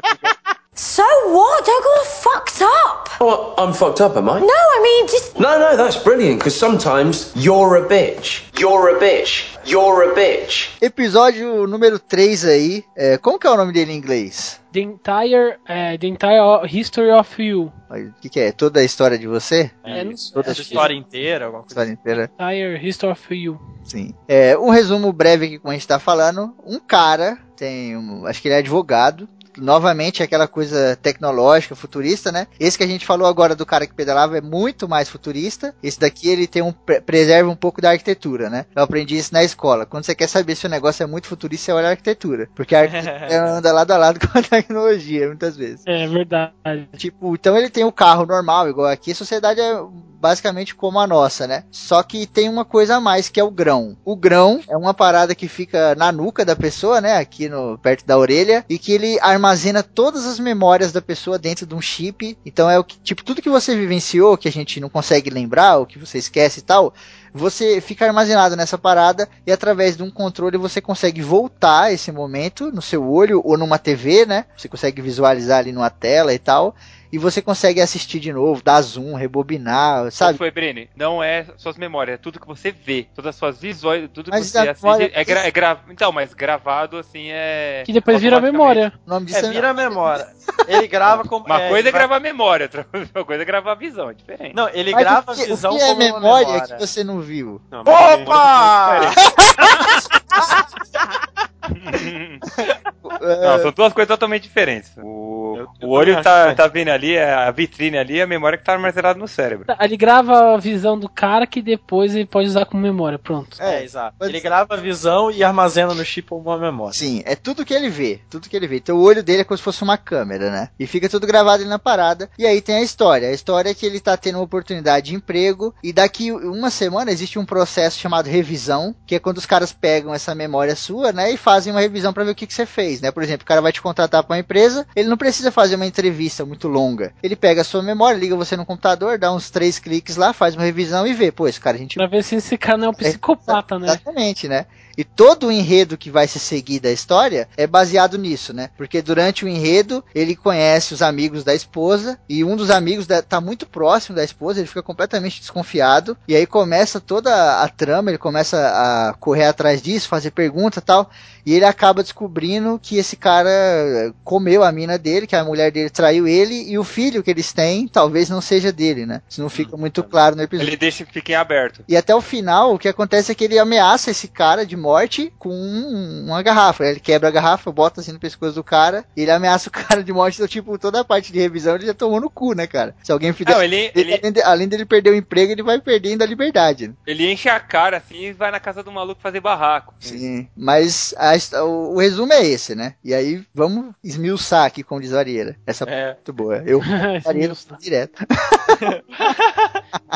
É, é, assim, deixa eu falar que uma é- coisa antes que a gente começar. Uhum. É rapidão, que esse episódio ele queriam transformar esse daí em filme, né? A Warner queria transformar esse episódio em filme. Putz, deve? Deve porque é fantástico, cara. Não, talvez vai virar, é, a empresa do, Do Robert, Downey, Jr. É. Uhum. O, o que acontece assim, esse episódio ele é bem o que é o Black Mirror, porque assim, essa tecnologia você poderia usar um- e criar uma história, sabe, de espionagem, de corporações, um negócio, sabe, gigante e tal. e eles trazem isso pro relacionamento de um casal, entendeu?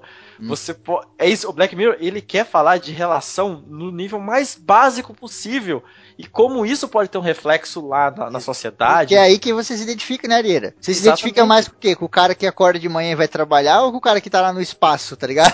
Exato. É, é verdade. O Black Mirror sempre foca nas relações humanas, né? Tipo, não é um cara que tá tentando salvar o mundo, sei lá, não é. Exato. não é o, o Neo do Matrix, sabe? Tipo, é um, é um casal, Sim. Exato. como qualquer outro. E, e é assim, ele, é- ele mostra, acho essa série fantástica, que mostra que uma ficção científica boa, ela não precisa de efeitos especiais e explosões e grandes coisas, entendeu? Você pode fazer uma ficção científica numa história de um cara que tá desconfiado que a mulher tá traindo ele e a tecnologia vai, vai ter um papel importante ali, sabe? Sim. É É, bacana. é, é muita coisa minuciosa que tem, né? Muito Hum. dos programas aí, às vezes, como você falou, não tem efeito especial, mas às vezes é uma pequena coisinha de tecnologia que até pode acontecer no mundo real futuramente, né? Que já é o simplesmente é o que já dá pra classificar como ficção científica, né? Você lembra até daquele o filme Her, cara? Que o filme Her eu considero o episódio zero do Black Mirror, cara. Na boa. Ex Machina também é um que eu considero quase um episódio do Black Mirror. É, concordo. Mas o Her foi feito depois, hein? Copiou o episódio, hein? Olha aí. Claro. Mas assim, uma coisa que é legal da gente lembrar também é que não só a pessoa vê as imagens, quando, quando ele acessa, ele pode apagar né, memórias, ele Uhum. pode tirar coisas que ele não Sim. quer ver, né? De certa forma, isso é bom e ruim, né? Porque, por exemplo, o psicólogo, o que o fator dele, por exemplo, quando alguém tem uma trauma, é tentar achar é, aquilo que aconteceu no passado dele que causou esse trauma, né? Sim. Isso daí pode ajudar muito porque pessoas que têm trauma simplesmente conseguir achar isso na cabeça dela e apagar que acho que talvez, né, pode acontecer que o trauma dela suma. Sim, Sim. cara. E aí, quando, tipo, eles vão pra uma festa, né? Ele chega na festa, na verdade, ela já tá lá. E ele vê ela conversando com o cara num canto, assim, mó bizarro, né? Ela vê ele chegando, a mulher dele já, oi, não sei o que, você chegou, não esperei você chegar agora, toda esquisitona. Ele já começa a ficar desconfiado, né, o tempo todo. É, eu já passei por uma situação parecida e, e existe um sétimo sentido aí, querendo ou não, que, cara, você sabe quando tem alguma coisa errada no ambiente, né? É aquela coisa, se você, mano, se você tem aquela sensação que você não tá confortável, pode ter certeza que tá merda tá cheirando. Você chega às vezes num lugar e você vê alguma pessoa, tipo, é direto a você, tá ligado? Tipo, sei lá, vamos supor que o Arieira brigou com um cara. Aí o Arieira chegou num lugar. Às vezes o Arieira nem sabe que esse maluco tá lá, já fica um bagulho meio assim. Fica um- uma parada louca. O ser humano é muito bizarro, né, cara? Aí quando você vê o cara, acabou de fuder, né? Ele ficou nessa parada, né? Ele chegou lá e falou: Meu, tem alguma coisa errada aqui, né? Ele sentiu aquilo. Tanto que é, durante o episódio todo ele fica esquisito, né? O ator é genial, né, cara? As expressões do cara. Nossa, O cara, ele fica assim, caralho. É, É, é, A é cara de obsessão dele é o é Todd. Cobbel. Todd Cobbel. Esse ator aí, é, Todd Cobb, que aliás ele fez aquela bomba lá do Quarto Fantástico, que deu Destino, né? Só que. E agora ele tá fazendo Warcraft, né? Que ele vai fazer, se não me engano, o Green. Ah, olha aí, maneiro. E aí o que acontece? Quando ele vê isso, é aquele negócio que a gente falou, né? Na memória você pode voltar, né? Então, quando eles chegam em casa lá, depois que rola toda uma, uma um papo ali na mesa, né? É um Eles papo falando muito da- desconfortável. É, o cara falando que fica. O cara que tava conversando com a mulher do principal. Falando que fica revendo as memórias das minas que ele já comeu e se masturbando e não sei o que. O nego fica até meio assim, né, cara? E ele começa com essa desconfiança. Putz, será que a minha mina já ficou com esse cara e ele fica revendo as memórias dela? E ele chegou aqui na mesa e falou na minha cara, tá ligado? É, foi a partir desse ponto aí, né? Que a- quando ele olha pra ela e vê aquela desconfiança, eu acho que ele não fica tão assim, ele fica meio que, putz, o que tá acontecendo, né? Mas a partir desse momento que o cara fala isso, ele sabe, né? Ah, eu discordo, Raul. Eu- Desculpa, mas eu discordo. Ele desconfia pra caralho na hora que ele vê. Tanto que antes deles ir pra mesa ter esse papo, ele chama ela, ele puxa ela assim pra trás e fala: É, esse maluco aí, você já tinha me falado dele? Aí ela fala: Ah, já falei, é um fulano aí, não sei o que, e sai andando. Ele, ah, tá bom. O cara da Turquia, ele fala assim, ó, uma coisa É, assim. Turquia. É do Marrocos, É. Marrocos. Do Marrocos, isso, o cara do Marrocos e tal. Daí quando ele Não, descobre- é, é Marrocos? Ih, É, então, Marrakech, ah, é Marrakech. Ah, É, Marrakech, é verdade. Daí quando ele, daí, quando ele chega Tá em casa, errado. ele acaba descobrindo que a, a esposa já tinha ficado com esse cara, que é, o, o cara do Marrakech era o cara.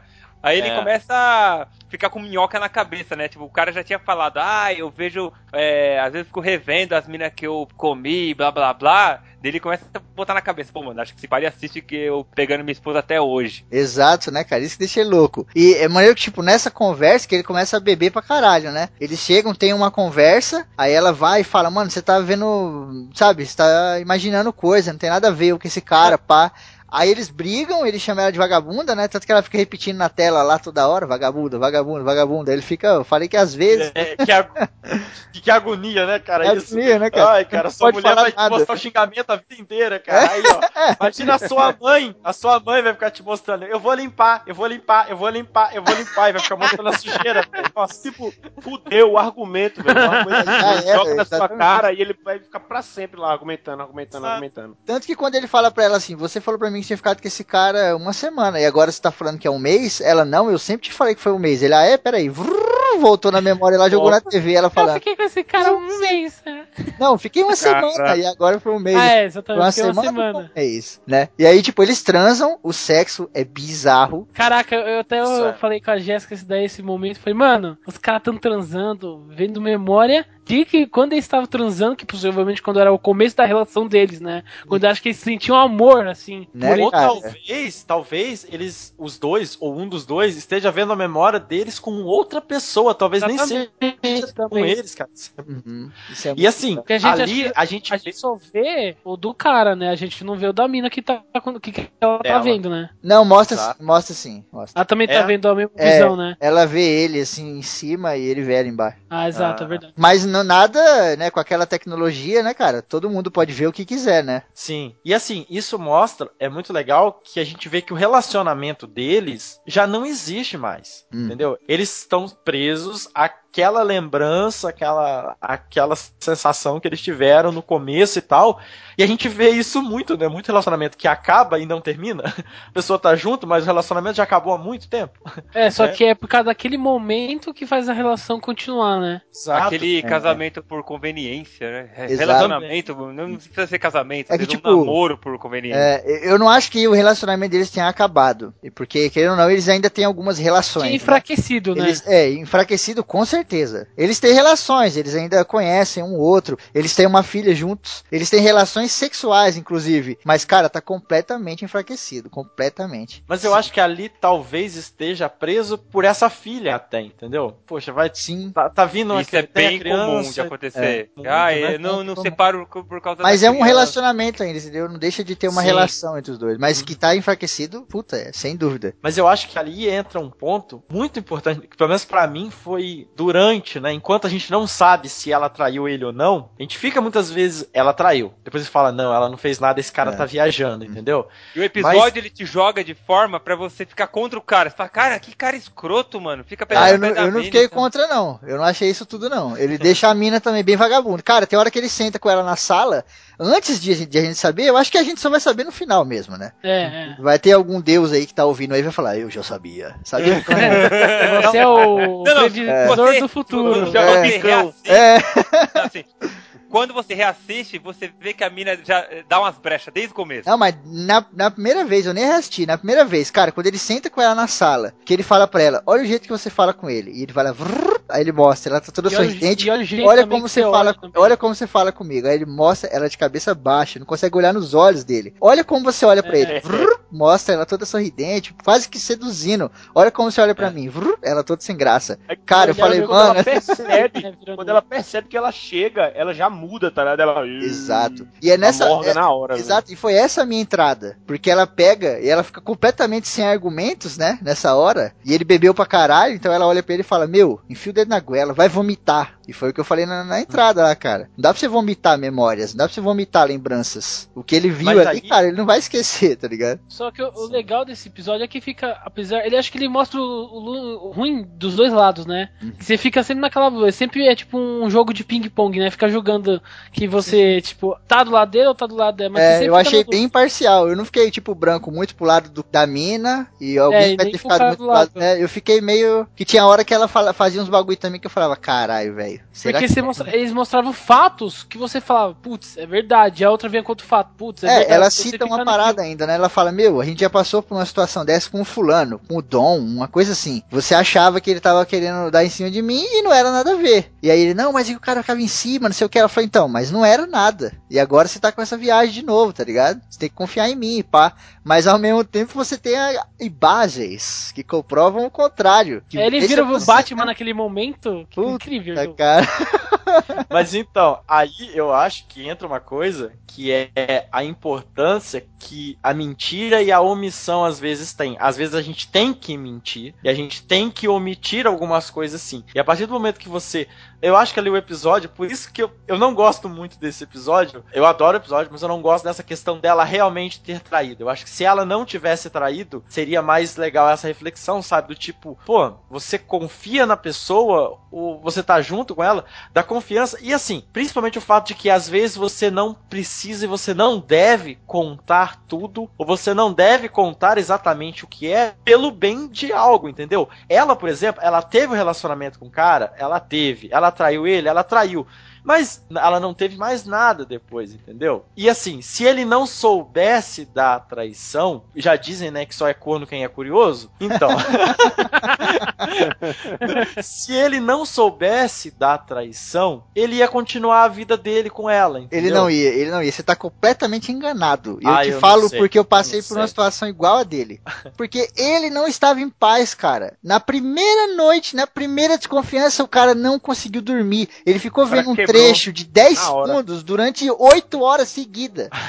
Ô, Sim, Febrini, mas- mas, você ficou digo é- rebobinando o grão também, ô, mano? Como É, que isso que eu quero dizer, aí? entendeu? Quando você, você não tem, se não existe essa tecnologia e a mentira ou a omissão ainda é possível, muito das coisas ali que acontecem é porque ele fica voltando a imagem, ele dá zoom, ele pergunta pra ela e ele Ah, compara sim, e sim. volta e é mentira. Aham. Então, sem dizer, sem no a nosso- tecnologia, sim, realmente é. No nosso mundo, ele ia desconfiar dela com o cara e depois acabou. Ele não ia. Entendeu? Então é isso Talvez não, Arieira. É, Às mas- vezes quando você, quando você entra na paranoia, assim, É. você, você acha que tá sendo traído e tal, Eu você sei. fica, você rebobina, rebobina as memórias, mas, mas fica, ah, mas e tal dia lá que você tava com, eh, falou de tal cara e tal, e se tal coisa e tal? Você, você, você entra nesse loop também. Sim. Não, Eu, eu, sei, acho mas que não mudaria muito. Não, mas o que eu quero dizer é o seguinte: a partir do momento que você tem. Não existe possibilidade de mentira, o final é só um. O único final possível é ele descobrir o que aconteceu de verdade. Não existia Então, outra mas possibilidade. existia a possibilidade de mentira, tanto que ela mentiu durante o episódio inteiro. Mas a- É, até então. a hora que ele comparou e viu. Enquanto Ah, mas existiu a possibilidade da mentira. O problema é que também existiu a possibilidade da verdade. Como na Sim. nossa vida. Na nossa vida existem as duas oportunidades.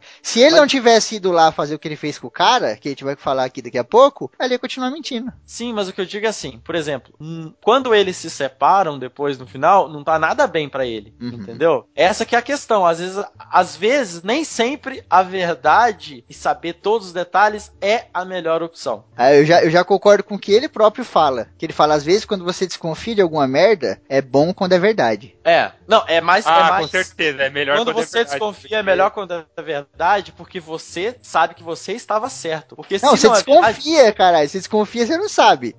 Desconfiança Não, é diferente de Quando, quando é verdade, é, você esfrega na cara. E ele faz literalmente Exato. isso. Ele faz, ele faz a mina assistir, velho. Sim. E, a- a gente fica- e, tipo, ele assistindo, e, tipo, ele, ele começa a chorar, tá ligado? Mas calma, Tipo, vamos ele- chegar lá, Ele calma. tá sofrendo, Calma. né? Ele tá sofrendo. Calma, calma.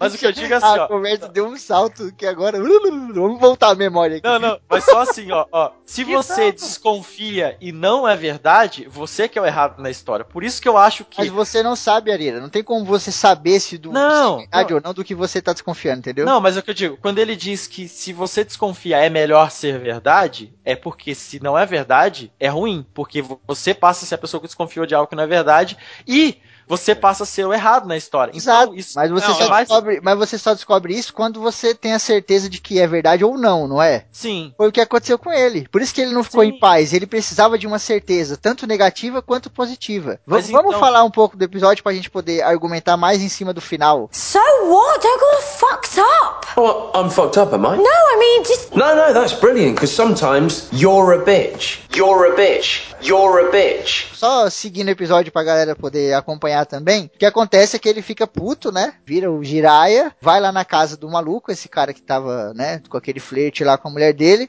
Pede pra entrar lá, bêbado pra caralho, né? E o cara tá lá com a mina que tava na festa, que tem um negócio legal da menina, que linka com o final do Ela episódio, que ela não tem o grão, né? Ela foi assaltada, os caras roubaram essa parada da memória, e essa parada da memória era ligada no olho, né? Então os caras tiraram na marra o bagulho, e ela mesmo fala numa hora ali, que é um negócio que eu achei genial no final, por isso que no final apaga tudo, a gente vai chegar lá, que ela diz assim, pô, eu tive sorte que meus olhos ficaram bons. Os caras levaram, foi uma dor do caralho, mas meus olhos ficaram bons. Então ela não tem o grão, né? Quando ele vai lá ameaçar o cara, ele quebra a garrafa, fala pro cara, seleciona todas as, as memórias que você tem da minha mina e apaga agora e joga ali na TV pra eu ver. E a porra da mina liga pra polícia e a polícia fala, manda um sinal aí no grão aí, alguma coisa assim. Ela fala, eu não tenho o bagulho, eu não posso testemunhar, tá ligado? E aí o- a polícia não pode fazer nada, né, cara? Porque toda a tecnologia tá baseada no grão, né? Tanto que quando ele vai no aeroporto, ele não tem passaporte. O cara fala, rebobina pra mim a sua última semana aí. Aí ele, o cara, pode passar.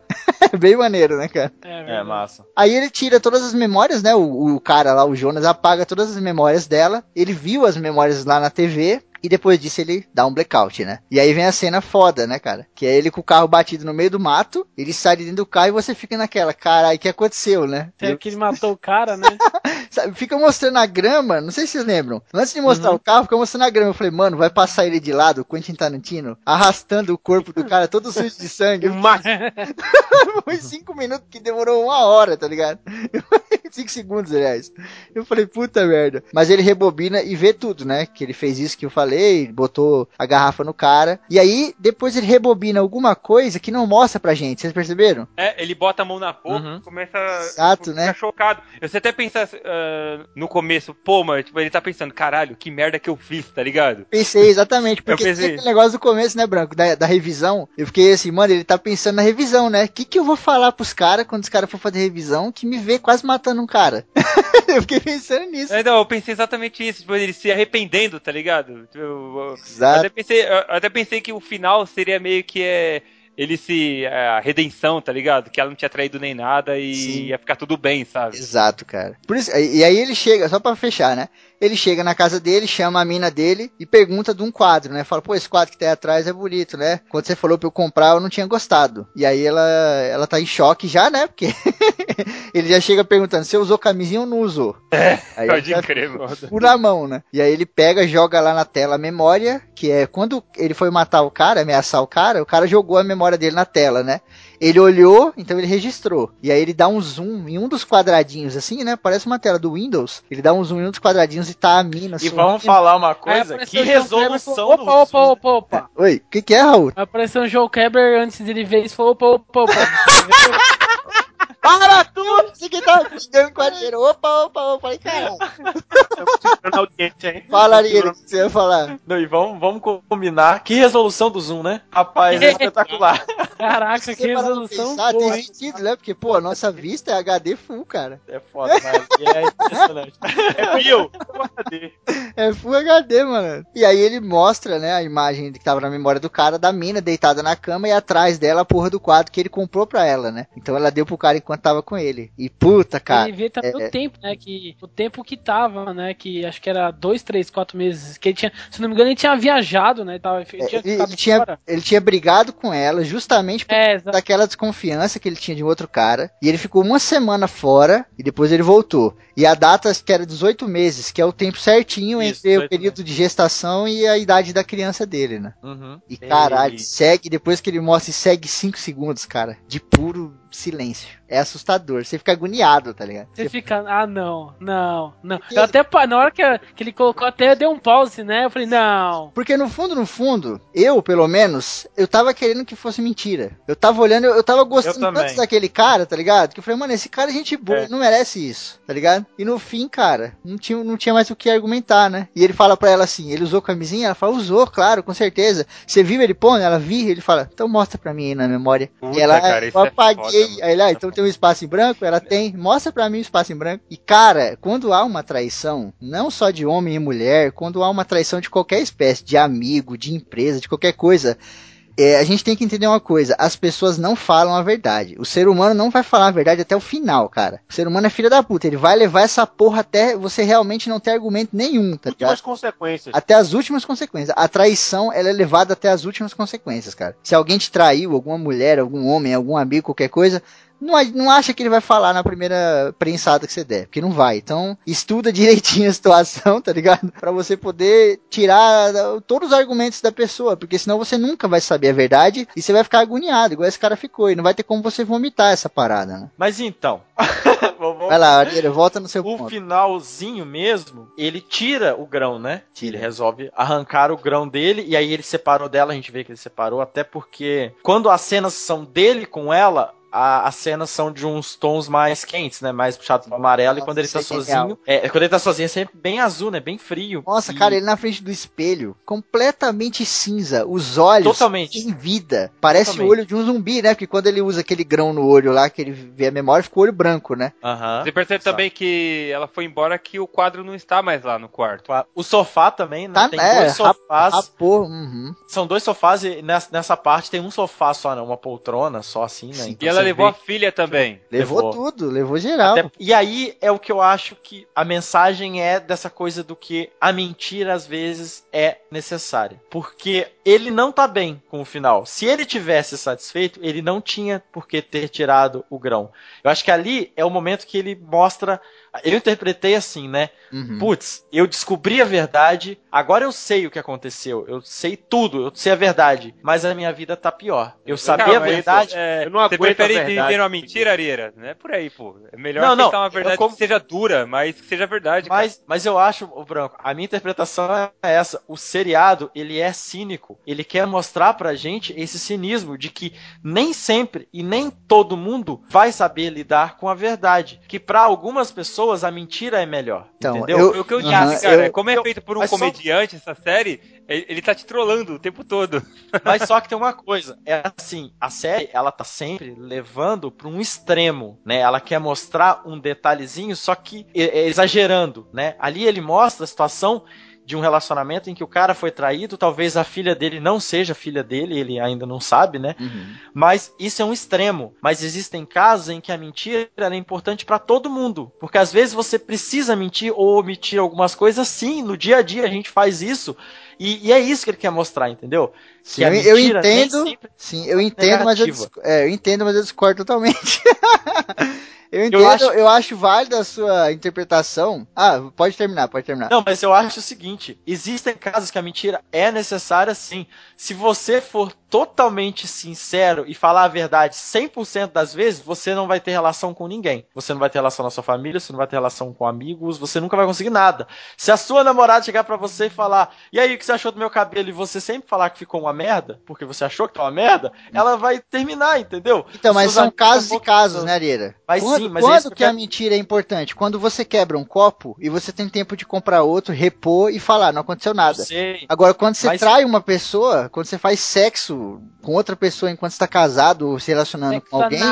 Mas é você- aí que eu digo, ele tá extrapolando pra uma situação limite pra que a gente fique chocado com aquela situação. onde a, ele- onde a mentira não se aplica. Onde a mentira não se aplica, mas a gente vê que naquele caso, aquele cara, ele resolve, depois de tudo que aconteceu, ele digere aquilo, para e pensa, e ele acha que se ele soubesse, ele não soubesse, seria melhor. Mas é senão ele tá. tinha mantido o grão. É aí Mas, que tá. então, só- ele não só- digere. Ele não digere. É aí que tá. Por isso que eu, eu discordo de você. Ele não digere, cara. Porque é o seguinte: pra quem já passou por uma coisa dessa, ou pra quem já passou por um, um fim de relacionamento mesmo, sabe que é aquela frase bem clichê, mas tipo só o tempo pra curar, tá ligado? Só o tempo pra você esquecer, entre aspas, que vai amenizar um pouco daquela dor, daquele sofrimento, daquela perda. E quando esse tempo é irrelevante, porque você pode relembrar a hora que você quiser. Você pode ver com os seus olhos novamente a cena a hora que você quiser. Tanto que depois que ela vai embora, as coisas que ele ficam vendo são as memórias dele com ela. Ele tira o grão. disso, Ele tira o grão porque ele ia ficar vendo isso pra sempre. Ele tira o grão pra se livrar dessa parada, entendeu? Ele não digeriu, porque ele nunca ia conseguir se livrar disso, entendeu? Ele tira o grão exatamente pra se livrar dela. É, depois, eu acho que ele fica cego, né? Tanto que dá aquele branco fudido, eu, aquele preto, né? A tela foi toda cagada. Eu acho que ele fica cego e tra- também traz um pouco dessa parada. Ele fala, mano, eu não quero nem lembrar do que aconteceu com ela e eu não quero nada lá na frente. Foi o que aconteceu comigo. Quando eu passei por uma situação dessa, eu fiquei pensando assim, cara, eu não quero nem lembrar de nada que aconteceu com essa pessoa e eu não quero saber de nenhuma lá na frente porque eu sei que existe a possibilidade de acontecer igual, tá ligado? Ô, Febrini, é mais ou menos quando você tem lá um Facebook público que você, sei lá, sempre posta foto com a namorada e tal, traiu, deu uma, deu uma merda toda, você resolve excluir a conta, Exato, sabe? Mais ou menos exato. a mesma coisa. E quando você não pode? É, você não, você exclui foto. Que nem, por exemplo, eu já tive um relacionamento merda que eu excluí foto, cara. Todo mundo Barri, exclui. cara, é a mesma coisa. É, todo a mesma exclui. coisa. E quando você não pode, quando está na sua mente, e não é uma foto duas, é a sua vida, cara. Não dá pra excluir a vida, cara. No caso dele, não tem como ele fazer isso. Por isso que ele tira o bagulho, tá ligado? Eu acho que no final das contas foi bom, cara. Por que que foi bom? Porque é o que ele falou. Às vezes quando você desconfia de uma merda, mano, é melhor que seja verdade. Você vai tomar no cu, você vai se fuder, você vai rastejar no cocô. Mas, putz, é melhor do que você ficar lá igual um bobão passando de bocó, tá ligado? Eu concordo com a Ariera que a mentira na vida é Ela é necessária. necessária. Sim, concordo Não, inteiramente. Mas assim, Mas em casos, Eu acho casos, tá ligado? Por exemplo, se você matar Sim. uma pessoa, é um caso totalmente fora desse, desse padrão, entendeu? Olha, o que eu tô dizendo é assim, ali no episódio, no episódio, ele ter tido certeza do que aconteceu, pra ele, na minha interpretação, no final ele termina pior do que se ele não soubesse. Eu acho que ele termina melhor Eu- a interpretação. E essa é a eu beleza acho da que vida, a não. diversidade de opiniões. É, eu acho, não, ele, ele termina mas- na merda, mas é. Ele só o fato dele escolher o, o grão talvez seja o, o recomeço, sabe? Tipo, ele vai superar isso. Eu, é, eu acho que ele excluiu porque ele viu que saber de tudo não é uma boa coisa. Não, ele tirou pra não Eu- eu lembrar, na cara. Ele dúvida. tava lembrando o tempo todo. Ele tirou pra não ver mais. Ele falou: não quero mais ver, não quero mais saber dessa porra. Isso vai me consumir. E a única forma dele se livrar disso, de fato, era tirando, tá ligado? Eu fiquei na dúvida de que na hora que no momento que ele tira, né, apesar de ele não poder rever mais os momentos, ele, a memória ainda vai estar na cabeça dele, né? Porque ele fica salvado Vai. num chip. É, as é memórias tipo- normais como nós, né? Tipo, É. as memórias É. de, sei lá, um ano, uma coisa E mesmo ele tirando, então, é, tipo, ele pode. Ele mesmo vai passar tirando, por um período que nós passaremos aqui na vida É, real. a cicatriz vai término- ficar mesmo, É, né? um término de relacionamento aqui, a gente Mas passa pelo por um período menos- complicado, né? É, Mas pelo menos ele não vai ficar obcecado olhando aquela porra Exato, direto, né, tá cara? ligado? Esse que é o problema. Senão ele vai perder, ele vai enlouquecer, tá ligado? Exatamente, cara. Por isso tem, é, que nem o Branco falou, se exclui a, a sua ex, né? Porque tem pessoa que mesmo se- depois de traído fica, fica revendo o que a ex tá fazendo, com o que ela tá ficando, sabe? Uhum. Isso é legal, a questão do, como a gente falou, do, do Black Mirror, ele tá sempre olhando pra nossa sociedade, pros problemas nossos hoje, né? É, por exemplo, você pensar, a nossa avó, se ela te passasse uma situação dessa, ela ia ficar desconfiada, ela podia procurar alguma carta, alguma coisa, mas ela não ia ter muito onde procurar. A gente hoje em dia, a pessoa pode pegar o celular e olhar o WhatsApp, pode olhar o Facebook, pode olhar o e-mail, entendeu? Você tem outra, a tecnologia possibilita que exista outras maneiras de você ter certeza daquilo, né? E aí o Black Mirror joga uma outra tecnologia na frente que aí você tem certeza absoluta mesmo, mas entendeu? Essa coisa do, do olhando a gente, olhando para o passado, nós já estamos vivendo isso. A gente já consegue ter certeza absoluta de que a pessoa traiu alguma coisa sem que você pegue a pessoa fazendo no ato, né? Você Exato. pega uma conversa no Facebook, né? É, Eu conheço pessoas que descobriram que estavam sendo traídas por conversas no Facebook, entendeu? Conversa Uhum. do MSN. Exatamente. do WhatsApp. O- o- a parada que aconteceu comigo foi de internet. Eu descobri, eu, não- eu não fui, tipo, traído assim, carnalmente, tá ligado? Eu não não peguei e tal, e a pessoa não foi lá e transou com outra pessoa. A traição que, que eu sofri foi muito. Foi muito antes disso, né? Mas foi de eu, de eu ver uma parada, de eu ler uma parada, de eu entender o que tinha acontecido ali, né? E foi pela tecnologia também. É uma merda, cara. É terrível. É tipo de você ver foto. Quando você olha pra uma foto, o que, que você olha? Você olha pras pessoas que estão na foto. Quando eu olhava pras fotos, eu olhava o ambiente, eu olhava o lugar. Eu queria saber o que, que era, que dia tinha sido, o que, que tinha acontecido, tá ligado? Era o quadro, né? No- era o- quadro, exatamente, era o quadro. O quadro é mais presente pra nós aqui na nossa sociedade do que a gente imagina, né, cara? Hum? Não cheguei a pegar ali no flagra igual ele que viu, né, né, transando e tal, mas eu peguei indícios completamente irrefutáveis até que a pessoa pegou e, e falou, ó, não, cheguei aí às vias de fato, mas infelizmente isso aí que você tá vendo na internet aconteceu e tal. Faz parte Mas assim, já que o, o- já que o Febrini falou assim, eu vou falar, eu não posso citar nomes porque não envolve a minha pessoa, mas envolve uma pessoa muito próxima. Que é o que eu tô falando, a questão do às vezes a mentira é boa e a gente tá falando, não, mas é melhor, a gente tá falando é melhor porque a gente gostaria de saber, né? A gente, eu no meu caso, eu gostaria e tal.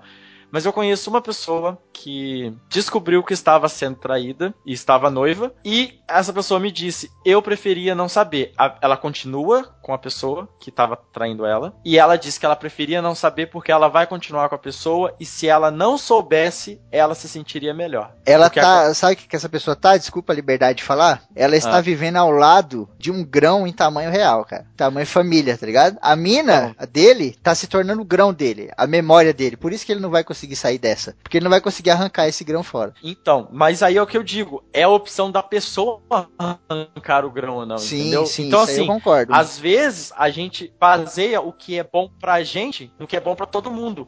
E até é o que, por exemplo, foi foi é, teve uma influência de tipo da gente, eu e algumas outras pessoas que descobrimos a história, termos ido e contado pra essa pessoa, e depois eu me arrependo hoje, pô, eu fui lá e contei, mas a pessoa me fala que ela preferia não saber. Por quê? Porque agora ela vai continuar com a pessoa que estava traindo e enfim. E agora ela sabe que não só ela sabe, nós também sabemos, entendeu? Então, por uma série de motivos, tipo, eu me arrependi de ter contado e a pessoa disse que não preferia Eu saber, acho que você então fez tem certo vezes até hoje.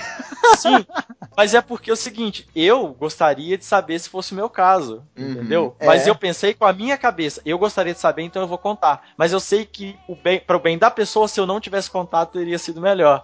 Então, essa questão do talvez a mentira às vezes seja melhor e até numa circunstância dessa, para algumas pessoas talvez seja melhor não saber, porque a pessoa preferiria não Eu saber. discordo porque eu É acho spoiler eu penso da vida, totalmente- É, eu penso totalmente contrário, mas é por isso que o final é tão bom, porque o final é, ele é completamente interpretativo, né? Nesse final de, pô, por que, que ele fez Não, isso? mas- Por que, que ele fez aquilo? Por que, que ele correu atrás tanto? Ele podia deixar pra lá, tá ligado? Ele podia simplesmente falar, não, não vamos mais ver essa galera não, que eu não fico à vontade. Acabou. Ele ia seguir a vida dele, ia conseguir o trampo dele, ia ter revisão normal e tal, entendeu? O final é muito interpretativo. Black Mirror como um todo é assim. Por isso que a série é tão boa. E por isso que traz discussões tão boas, né? A gente tá aqui, pô, duas horas, sei lá quanto aqui Uhum. já falando.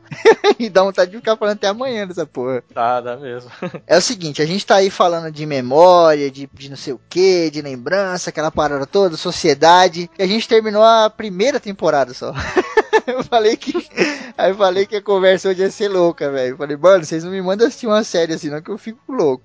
Então é o seguinte, a segunda temporada a gente vai tratar em outro programa. Vamos tentar trazer aqui os mesmos participantes e tal, pra gente falar dos outros episódios. Aí nesse episódio da segunda temporada a gente já fala do último episódio também, que é sensacional, né? O de- especial de Natal lá. Uhum. Mas aqui a gente vai ter que fechar com a primeira temporada porque é coisa pra caralho. A gente nem falou tudo que dava pra falar. Tem muita coisa que dava pra falar aqui também, mas fiquem atentos aí que vai rolar um próximo episódio aí de Black Mirror e tamo junto.